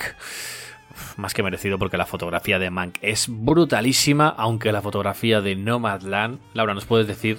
Porque una cosa es hacer fotografía en un estudio eh, en blanco y negro, que tú siempre dices que las fotografías quedan bien, pero meter iluminación o utilizar iluminación natural en una película es harto complicado. Sí, eh, para mí es más complicado eh, grabar con ilu- iluminación natural que con artificial. Y para mí tiene mucho más mérito. Yo lo siento mucho, pero en la fotografía de Mank hay algo que me, no sé, me echa mucho para atrás. No sé qué es, pero no me acaba de convencer. Y pues eso, mi favorita era Nomadland en este caso. La película Mank es un homenaje al cine desde que empieza hasta que acaba. Y la forma en la que se ve, luce, esa película también lo es. Entonces, eh, Ya, sí, sí, sí, sí, entiendo ese punto, lo entiendo perfectamente, pero no sé, hay algo en el tratamiento que, o sea, siento que ha querido em, eh, dar ese toque de, de película antigua, pero la noto a- artificial. No sé cómo, cómo explicarlo, ¿sabes? porque no, no, no está intentando. A ver, el cine normalmente tiende a ser cada vez más realista. Esta película no, no, no tiene esa pretensión, sino todo lo contrario. Emular el cine al que está homenajeando. Por lo tanto, el cariño que le ha puesto Fincher, o en este caso el director de fotografía, en, en- en emular todo esto, ¿no? Y, y hacer como un ambiente de ensueño, porque constantemente viendo Mank lo que te das cuenta es que parece algo como de ensueño, algo idealizado, pues, ostras, con la imagen es como consigue transportarte a eso que quiere. Sí, sí. No hay negros No sé, muy es que saturados. siento que, mm, que cuando pase el tiempo va a perder algo la imagen. Yo creo que esta peli ha sido malentendida en general. Entonces, eh, eh, pues- Bueno, aquí cuando, cuando la vimos tampoco salimos muy... Vosotros. Muy bien de ella, ¿eh? Yo sí, sí. nosotros, claro, claro. a mí Sí, me sí. encantó desde el momento que la vi. ¿Ah, sí? Hombre, joder, lo estuve diciendo y me A mí no. "Eh, Los- bueno". Mira, lo que a ti te pasó con Nomadland, a mí me ha pasado con Mank. Exactamente lo mismo. Bueno, Eso es totalmente subjetivo. yo eh, un poco diré lo que dije ya en el directo. eh, darle el Oscar a una peli con paisajes en fotografía como que está muy visto ya. Entonces está bien que busquen un poquito nuevas fórmulas, ¿no? Y a mí me, a mí me convenció mucho este, este Oscar. Es de los que más me gusta. Casi se lo hubiese dado a The Father antes, ¿eh? Fíjate. Sí, no estaba nominado, Bueno. ¿eh? pero sí, sí. No estaba. O No bueno, yo, yo Noticias del Gran Mundo, pero porque es un western. Sí, no, y es cojonuda la fotografía, el uso que tiene, por ejemplo, las escenas nocturnas con los claroscuros. Pero, pero sí, yo, Mank, a muerte. Es, es- es la película más diferente de todas. Vale, pues pasamos y vamos ahora a mejor banda sonora, que ahí teníamos a The Fight Bloods, Mank, Minari, Noticias del Gran Mundo y se la acabó llevando Soul. Segundo, segundo Oscar para Atticus Ross y, y Reznor. O sea que, que le dejaron, me, me gustó porque subieron los tres con, con John Batiste y subieron los tres y dijeron a John Batiste, mira, tira tú, que nosotros ya tenemos uno, di tú lo que quieras. Que, Madre mía, John nosotros- Batiste. Un poco más se lo tienen que sacar con agua empezó, caliente. man. Un poco más se lo tienen que sacar con agua caliente de ahí del escenario. Oh, man. Dijo, este es mi momento, este Sí, es sí, mi sí, se momento. lució. Los otros dos echaron las manos al bolsillo atrás y dijeron, dale, dale. John Batiste, recordemos que hace las partes orquestadas de jazz, de jazz de la película Soul, que son tan importantes. De hecho, los primeros 20, mi- 20 minutos, 30, son de jazz. Y luego ya empieza Claro. la banda sonora de Atticus Ross y Trent Reznor, que es brutal. Meter en una película También- animada de estas música electrónica, se te va la olla, tío. Guapísima la banda sonora. También es que la banda sonora en Soul tiene tanta importancia que es que se lo tenía que llevar. Sí, pero es curioso como han conseguido meter dos bandas sonoras diferentes en la misma peli y que casen. Sí. Y que una representa un mundo, la otra la otra. Porque claro, el mundo este de ensueño, donde ponen figuras eh, de Picasso, son, ¿no? Si no- Sí. Y, y que tenga esa música electrónica como tan diferente a todo. Ostras, muy bien esto. Una banda sonora para mí de 10, ¿eh? O sea, brutal. Y además una peli donde el sonido Sí, tiene sí. tanta importancia. Muy bien, muy bien. A mí me, me dio un poquito de penita porque no nominaron al compositor Ludovico Einaudi, que ha hecho la banda sonora de Nomadland y The Father. Y me parecen maravillosas las dos y ni siquiera estaba nominado por ninguna de Pues lo, ellas. po- lo podría haber puesto en vez de al de The Five Bloods, fíjate. Que Hostia. Pues sí, podrían, podrían. ¿Qué hace ahí The Fight Bloods? Que, que, que poco nos gustó esa película, eh. El telefilm más, más rancio que he visto últimamente. Sí, sí, no nos gustó nada, macho. Pues venga, vamos, vamos con la sexta píldora y venga, a ver si os gusta. Esperemos que os gusten todas. Venga, ahí os va.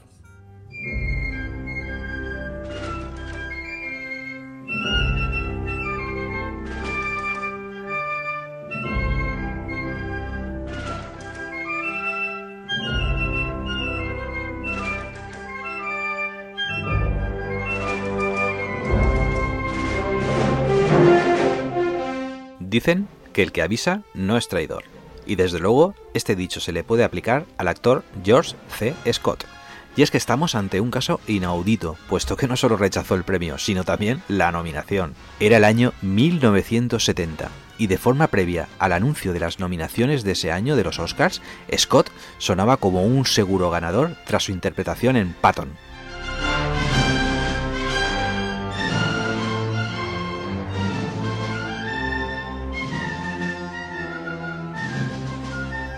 Ni corto ni perezoso, el actor mandó un telegrama a la academia, diciendo claramente que rechazaría el premio incluso antes de la ceremonia. Aún así, la academia hizo caso omiso y siguió adelante, incluyéndolo en sus nominaciones a mejor actor. The nominees for the best performance by an actor are George C. Scott in Patton, James Earl Jones, The Great White Hope, Melvin Douglas in I Never Sang for My Father, Ryan O'Neill in Love Story, Jack Nicholson in Five Easy Pieces. The envelope, please. Can't wait. Oh my God. The winner is George C. Scott. Llegada la noche de la gala, Goldie Hawn abrió el sobre y espetó un grito que haría palidecer al Pedro de Penélope Cruz. Dios mío, el ganador es George C. Scott. Entre aplausos subió al escenario Frank McAfee, productor de la película, que agradeció a la Academia el premio incluso teniendo en cuenta la situación. El premiado estaba mientras tanto en su granja y por supuesto el exmarine no evitó el realizar unas declaraciones días después, donde afirmaba, las ceremonias son un desfile de carne de dos horas, una exhibición pública, con suspenso artificial por razones económicas. Toda una declaración de intenciones, ¿no creéis?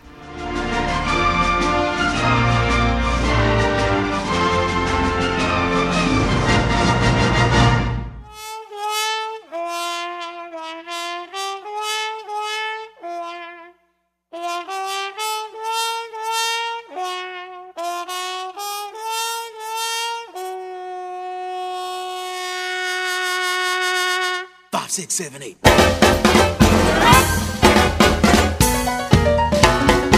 Tal vez podríamos creer que los desplantes a la academia siempre esconden razones políticas, protestas ideológicas o simplemente el desprecio a los premios. Pero en este último caso entra en juego algo más curioso, el orgullo del propio actor.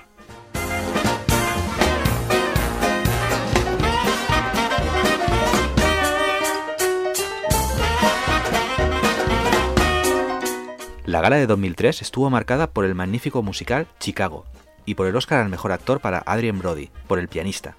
Pero la polémica vendría de un premio cuyo ganador no competía contra absolutamente nadie, el premio honorífico por una carrera. El actor no es otro más que gran Peter O'Toole. El actor irlandés, nacido en 1932, contaba con una de las carreras cinematográficas más longevas y los títulos que tenía a sus espaldas hablan por sí solos. El león en invierno, El último emperador, Amanecer Zulú o la inigualable Lawrence de Arabia.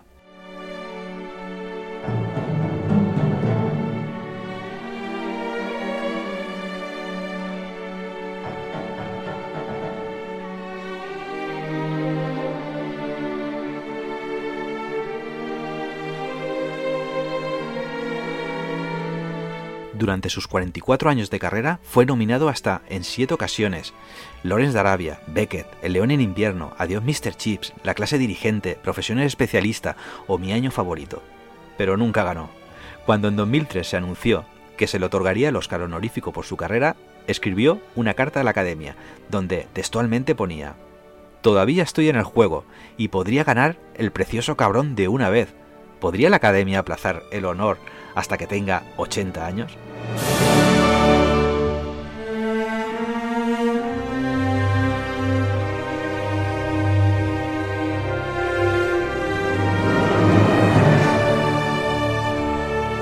Finalmente, se le convenció para que asistiera a la ceremonia, puesto que no se trataba de jubilarle con el premio, sino reconocer su trascendente carrera. Recibió la estatuilla de la mano de Meryl Streep. Entre carcajadas, el actor afirmó, Ahora tengo mi propio Oscar y estará conmigo hasta que la muerte nos separe.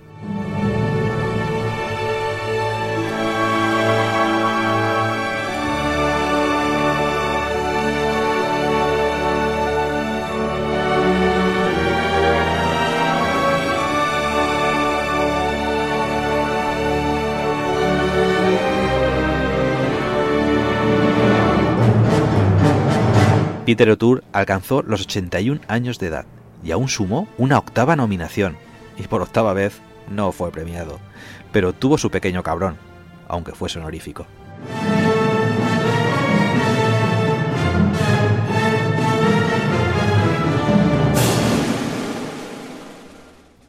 A mí me gustaría hablar en concreto de un Oscar que me ha hecho muchísima ilusión que se le hayan dado a Tenet por los efectos visuales.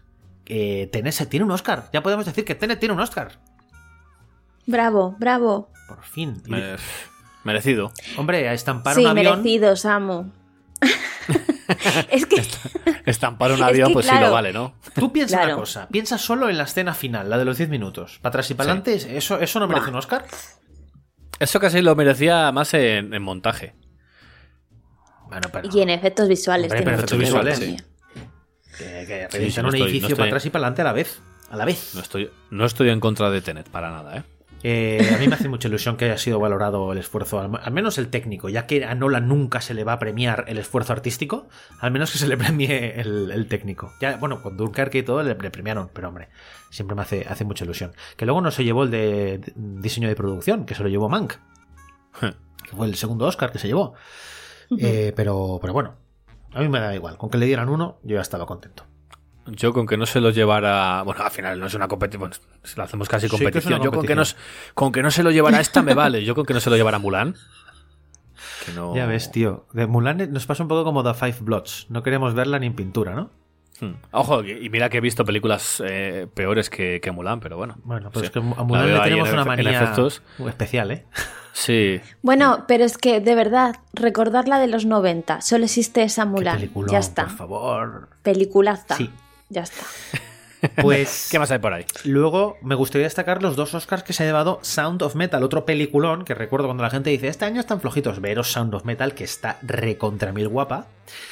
Y de paso ya hablamos que se llevó el. eh, bueno, el que iba a llevarse, que era el de mm, mejor sonido. Mejor sonido. Que lo voy a explicar brevemente, aunque lo he explicado 30 veces. Hasta ahora siempre había dos Oscars eh, que tenían que ver con sonido, que era el de Sound Mixing y Sound Editing, que respectivamente en inglés, se- en español se les ha llamado sonido y montaje de sonido. Aunque, aunque si nos ponemos literales, sería mezcla de sonido y montaje de sonido. Los dos Oscars eran tan parecidos que después de un montón de años han decidido fusionarlos en uno. Y este año ya tenemos sonido, ya está. O sea, premian al sonido. Ya no se ponen técnicos en si es montaje, si es sonido, cosas que tantas veces he explicado. Solo tienes que ponernos un podcast de otros Oscar y ya está. Y lo explico. Y pues se lo llevó Sound of Metal. Tan, tan fácil como que el sonido es el protagonista incluso cuando no hay sonido en esta película. Entonces estaba clarísimo que era esta película que se tenía que, que- que llevar, ¿no? A pesar de que había otras muy buenas eh, nominadas. No sé qué pensáis. Juega, juega. Sí, juega muy bien. Ya lo comentó, no sé quién lo comentó ayer en, en tweets cuando estábamos ahí diciéndolo que al final eh, no solo es por cómo utiliza el sonido Sounds of Metal, sino por cómo no lo utiliza. O sea, cuando no utiliza el sonido Sounds of Metal es de 10 y cuando lo utiliza también. O sea, es una es un, es un trabajo de absolutamente de 10. No, no hay más. Sí. Ah, y perdón, y se llevó otro Oscar también, eh, que también nos dejó bastante sorprendidos, que es, fue el de montaje. Yo, Sí. si te digo la verdad, Hmm, Me sorprendió a mí esperaba ni también. lo entiendo. No, no me parece mal, Sí. ¿eh? pero no, no entiendo muy bien. Yo, Yo tampoco. Bueno, al final con el montaje lo que se, lo que se logra es darle una, un ritmo o, o un sentido a, la, a toda la narrativa que hay en el guion y, y demás, que pff, al final te, te pones a mirarlo cualquiera de, de las cinco nominadas y, y lo tiene. La verdad que es que lo cumple. Cualquiera. Sí, pero ostras, estando de Father, que el montaje Sí. es sublime, porque lo que consigue con el montaje es esa empatía con el personaje principal, ¿no? Es que tú te conviertes en, en el personaje principal, vives lo que está viviendo él y tienes esa confusión constante gracias a esos... Ostras, es que la escena esa la, la comenté ayer, ¿no? Esa que es como un bucle. Fu. Y luego tienes Incluso el a- ju- Es brutal. al, El juicio de los siete. al juicio de los siete Chicago, que tiene un ritmazo que dura dos horas y Claro. media y se pasa volando. Dices, no entiendo cómo ninguna de estas dos se ha llevado el premio. Sí. Pero bueno, estos son los dos Oscars que se ha llevado Sound of Metal. Lo- los, da, los da el gremio, ¿no? De, Sí. de montadores, Sí, sí. o sea que ahí poco, poco podemos decir nosotros. Correcto. Así que venga, vamos con la séptima píldora y volvemos ahora.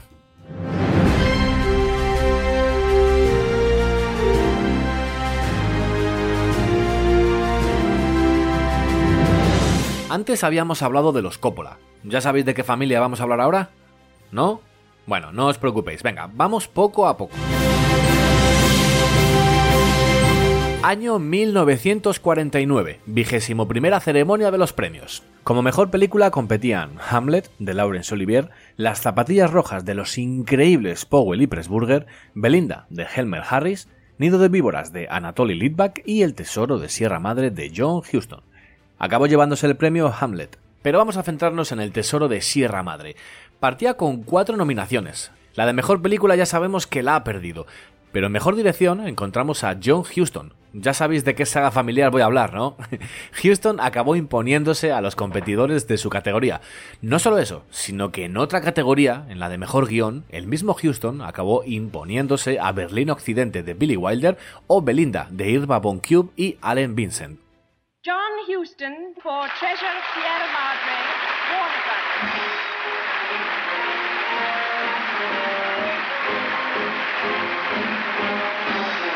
El bueno de John Huston se llevaba dos estatuillas para la estantería familiar. Pero no acabó ahí la noche. John Huston tiene un padre. Ese padre es actor y es el gran Walter Houston, y en el Tesoro de Sierra Madre se puso a las órdenes de su hijo. Dio vida a un buscador de oro en plena fiebre del oro, y su interpretación le valió una nominación. Enfrente tenía a Charles Bickford o Cecil Kellaway, pero la academia lo tenía claro y terminó dándole el premio a Walter Houston. And the winner is Walter Houston.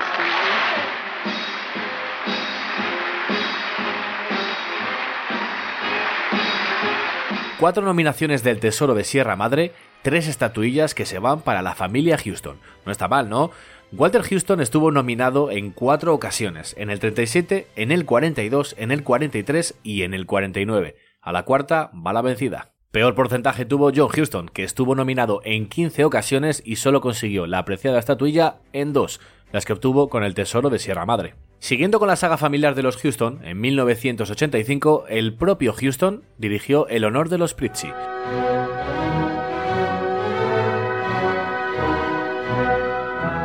La cinta estuvo nominada en ocho categorías, entre ellas Mejor Película, Mejor Actor para Jack Nicholson, Mejor Dirección y Mejor Guión. Solo ganó en una categoría de las ocho a las que optaba, la de Mejor Actriz de Reparto. Y es aquí donde entra otra grande de la familia, Angelica Houston.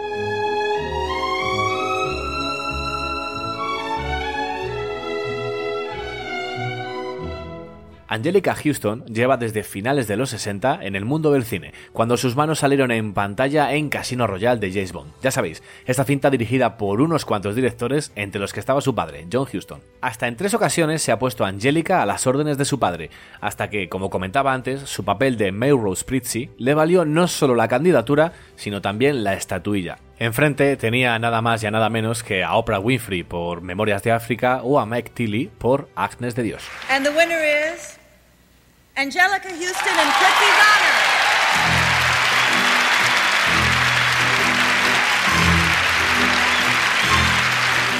Después de este primer Oscar, estuvo nominada en otras dos ocasiones, en el 89 por Enemigos, una historia de amor, y en 1990 por Los Timadores, aunque no volvería a levantar en el escenario la estatuilla. Haciendo recuento, los Houston tienen en su poder cuatro estatuillas, que no está nada mal, ya les gustaría a muchos. Os iba a decir que, que hasta aquí, hasta aquí esta píldora, pero nos gusta eso de unir películas con intérpretes. Así que vamos a unir estas dos familias. Año 1987. Francis Ford Coppola ya venía con sus cinco estatuillas bajo el brazo y se puso al frente de Jardines de Piedra.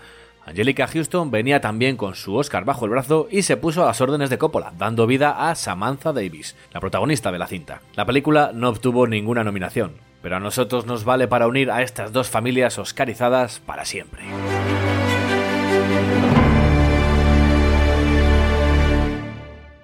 Otro Oscar que no sé si sorprendió mucho, pero al menos se salió un poquito de lo habitual, fueron los dos que se llevaron Ma Rainey's Black Bottom, eh, la madre del blues en España, que fueron al vestuario y a maquillaje y peluquería. Y es que en vestuario es que está brutal. Lo habíamos puesto unas, unas redes, o sea, unas fotos por redes de los vestuarios que lleva sobre todo el personaje de Viola Davis. Impresionante. La sorpresa fue que no se lo llevó Emma, que es una película de época. Cuando digo de época me refiero a época victoriana y todo eso, que son las que siempre se lo llevan y el vestuario es salvaje. ¿Tú lo habías visto, Samu? Sí, sí, sí, a mí Emma me... O sea, es, es- que no, no hay más, es típica película de, de época con los pedazos de vestidos, esos gigantes, eh, corsés, eh, bombachos todos, y está- claro, es que, es que lo tiene lo tiene en bandeja, pero claro, a lo mejor aquí han querido hacer... eh, dar una vueltecita y decir, mira, vamos a vérselo. Que la madre de blues también, al final es como, como los efectos especiales. Cuando algo no te chirría o cuando una historia a lo mejor te entra bien por los ojos, quiere decir que todo está cuadrado a la perfección. Y en este caso, eh, diseño de vestuario de, de la madre del blues, eh, estás viendo la época. O sea, tanto los coches de la época como la- los vestidos de la época, eh, todo. Es Así que- que yo creo que habrán tirado por ahí también. es que sí. además antes, antes es que vestían Claro. mejor que ahora, macho. Sí. Los tíos van con su chaquetita, su chaleco, su Claro, corbatita. tío, una elegancia. Zapatito, los zapatos. Los zapatos de, de Marines Black Bottom, que tienen un montón de importancia los zapatos que lleva Chadwick Boseman. Que son, son un, un- casi un personaje principal. Le dan un montón de protagonismo. Hombre, supongo que a lo mejor ya están un poco cansados de tanto vestido de época. Hombre, se, ¿no? que se lleva se lo lleven los mismos. 10 años eh, reivindicando que ese Oscar, joder, sea más plural. y, y bueno, yo creo que muy merecido. No, no hacerte en mi, en mi esto, en mi quiniela, pero bueno, muy merecido. Yo, yo fui a por Emma directamente, pero, pero Claro, bueno. como... Pues yo sí, el maquillaje no lo acerté, pero el, el vestuario sí o al revés. Una de las dos sí que lo Pues acerté. luego está maquillaje No y, y recuerdo ahora. peluquería, que este, este Oscar se llama eh, maquillaje y peluquería, se lo llevó My Black Bottom, que es que el personaje original de, de Ma, que es el que pre- interpreta Viola Davis, eh, llevaba un maquillaje súper, súper eh, extravagante, estrambótico, como muy de, de- de- toda la cara súper pintada, los pelos con el sudor ese, porque todos los personajes están constantemente sudando, porque el calor tiene un pa- papel muy importante. Y lo lograron muy bien y, y se llevaron el Oscar. Yo creo que un poco por eso, ¿eh? por esa sensación de que el calor que pasan los personajes se transpira y se ve. Sí. Ojo que en Hillbilly, eh, una elegida rural, que la podéis ver en Netflix, está muy guapa, ¿eh? Todos lo, toda la peluquería, eh, eh, el aspecto visual que tanto de Glenn Close como Amy Adams está muy bien, ¿eh? Pues sí, bueno, Eso pues está súper, súper conseguido. Ese Oscar fue los dos que se llevó Maris Blackbottom, que fijaos que yo pensaba que esos dos Oscars irían para las, las eh, categorías interpretativas. Pero no. Y ahora sí vamos con la última de las píldoras, pero, pero no nos vamos todavía, o sea que no, no paréis ni, ni os vayáis del episodio, ¿vale? Venga, a ver qué os parece.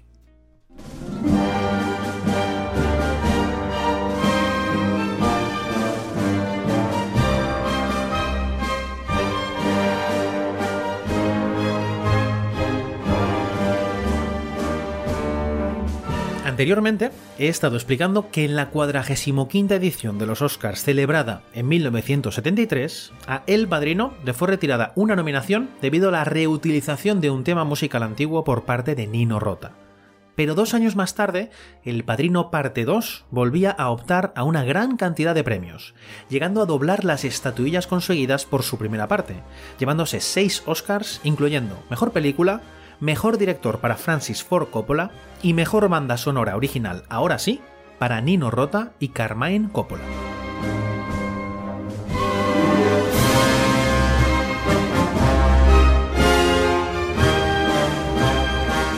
La música de esta segunda entrega, la primera secuela de la historia en llevarse el Oscar a Mejor Película, fue premiada en la 47 edición de los premios de la Academia el 8 de abril de 1975. Carmine Coppola, el padre de Francis Ford Coppola y Talia Shire, recibió el premio con alegría aunque sin la presencia de Nino Rota, quien decidió no asistir a la gala. Quién sabe si disgustado con su exclusión dos años antes en esa misma categoría. Nino Rota Carmine Coppola.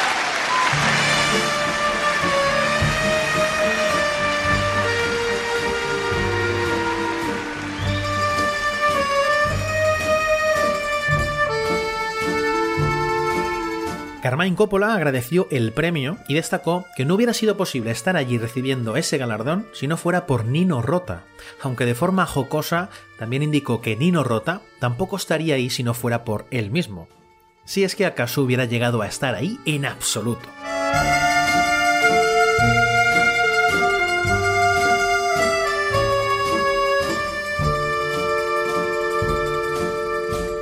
Volviendo a la movida gala de 1973, la polémica envolvió a las categorías de interpretación masculina, ya que del mismo modo que Nino Rota decidió no asistir a la gala de 1975, en la previa Marlon Brando no apareció a pesar de ganar el premio a mejor interpretación protagonista por su papel de Don Vito Corleone, como ya hemos comentado en alguna otra píldora. Pero es que otro que decidió no dejarse ver en la gala fue Al Pacino, quien, indignado e insultado por recibir solo una nominación como actor secundario, se quedó en casa de brazos cruzados y aguantando la respiración a modo de protesta. En aquella categoría, El Padrino optaba a tres premios como actor de reparto, al que, además de Pacino, optaban Robert Duvall y James Caan. Pero ninguno de ellos se lo llevó, ya que el Joel Grey se llevó El gato al agua por Cabaret.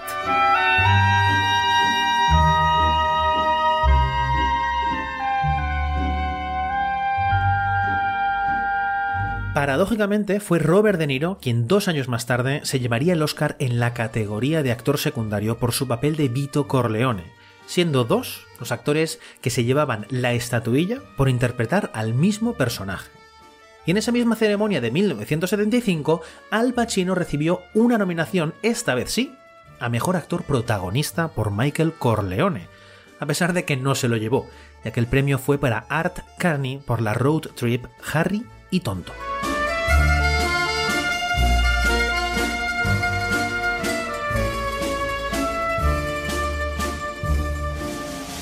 Se me olvidaba decir que Robert De Niro tampoco asistió a esa ceremonia para llevarse el Oscar a Mejor Actor Secundario, así que se sumó también a los desplantes de las galas que rodean a las películas del Padrino.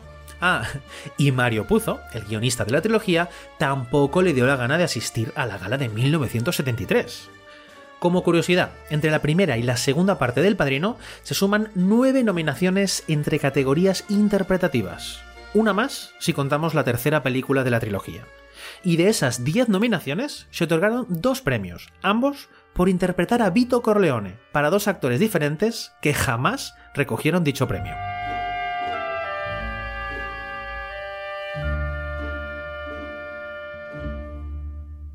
Desplantes, enfados, premios. La trilogía del Padrino está llena de curiosidades, al igual que las galas de 1973 y 1975 de los Oscar, que si sirvieron de algo fue para encumbrar a las películas del Padrino y demostrar que las polémicas siempre enriquecen estas ceremonias más que cualquier otra cosa.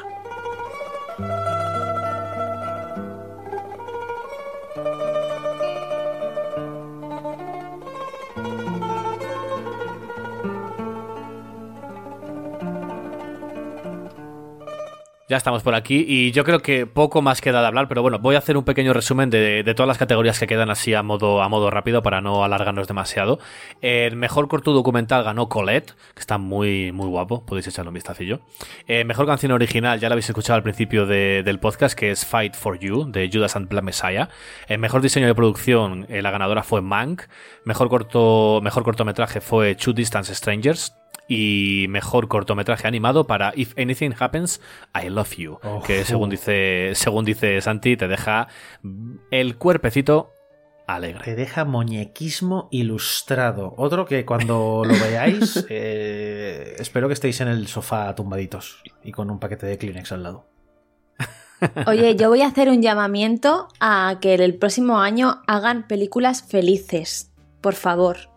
Necesito películas optimistas y felices. bueno, pues te las, busca, te las buscas, Laura. Eh, Aquí déjanos en, Ya. el, déjanos en los Oscar con nuestros dramas Te vas a cosas. tus globos de oro en tu categoría de comedia ¿eh?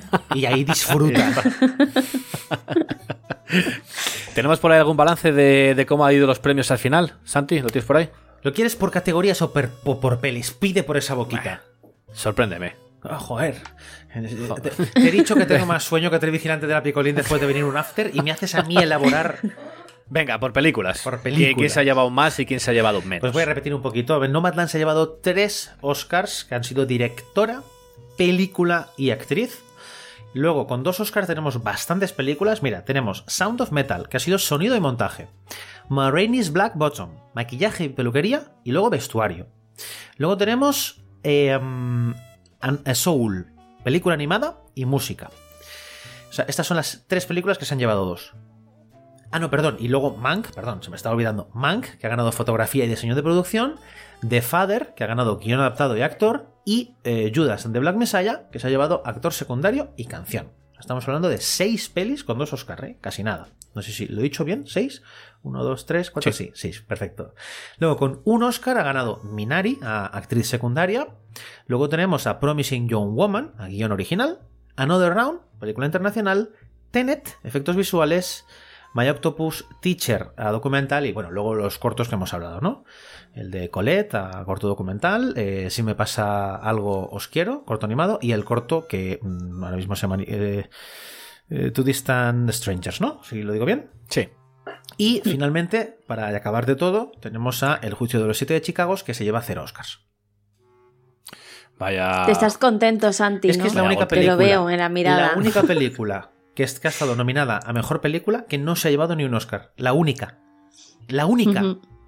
Cuando era mi favorita. Bueno, no te preocupes porque será recordada, ya verás. Sí. Te- eh, pensaba que ibas a ¿O decir no? siempre estará en tu corazón. Ostras. También, en tu corazón será recordada. Bueno, pues eso. pues Oye, os iba a preguntar, eh, ahora que han terminado lo- los Oscars, que siempre al final, eh, en el último momento, o en el último, cuando queda más, en el escalón final de, de los Oscars, siempre nos estamos tachando a ver qué películas hemos visto, cuáles no, o cuál vais a ver, o tal. ¿Os ha quedado alguna que ahora, después de la gala, hayáis dicho, quiero verla? Sí, ¿Cuál? a mí la de eh, otra ronda, la del documental del pulpo y alguna más seguro. Bueno, toda, es que en realidad de película extranjera, por ejemplo, no he visto ninguna. Y los cortos también. Los cortos son, son fáciles de, O sea, de todo al final están disponibles, eh, por ahí. Di ¿Eh? todo, ya está, todas antes. Todas, todas menos las nominadas a mejor película, me queda por ver. que ya las he visto, ¿no? ¿Tú, Santi? Yo, yo es que este año he visto todas las que tenían tres o más. Las he visto todas. Entonces, lo único que me queda por ver que tengo ganas de ver es My Octopus Teacher, que estuve a punto de verla y al final no la vi, que seguro que la veré. A mí me queda por ver eh, White Night in Miami. Oye, sí, Yo esa la he visto. muy chula. Sí, sí, sí. Perfecto, pues yo creo que, que nada más, no queda nada más que rascar, ¿no? Para no hacer tampoco un podcast tan, tan largo como teníamos ahí pendientes la- las píldoras que ya sabéis que, que nos encanta hacerlas y nos encanta que las escuchéis.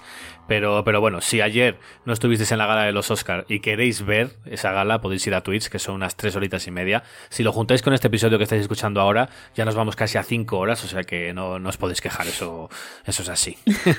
No podéis decir que nos ofrecemos contenido, ¿eh?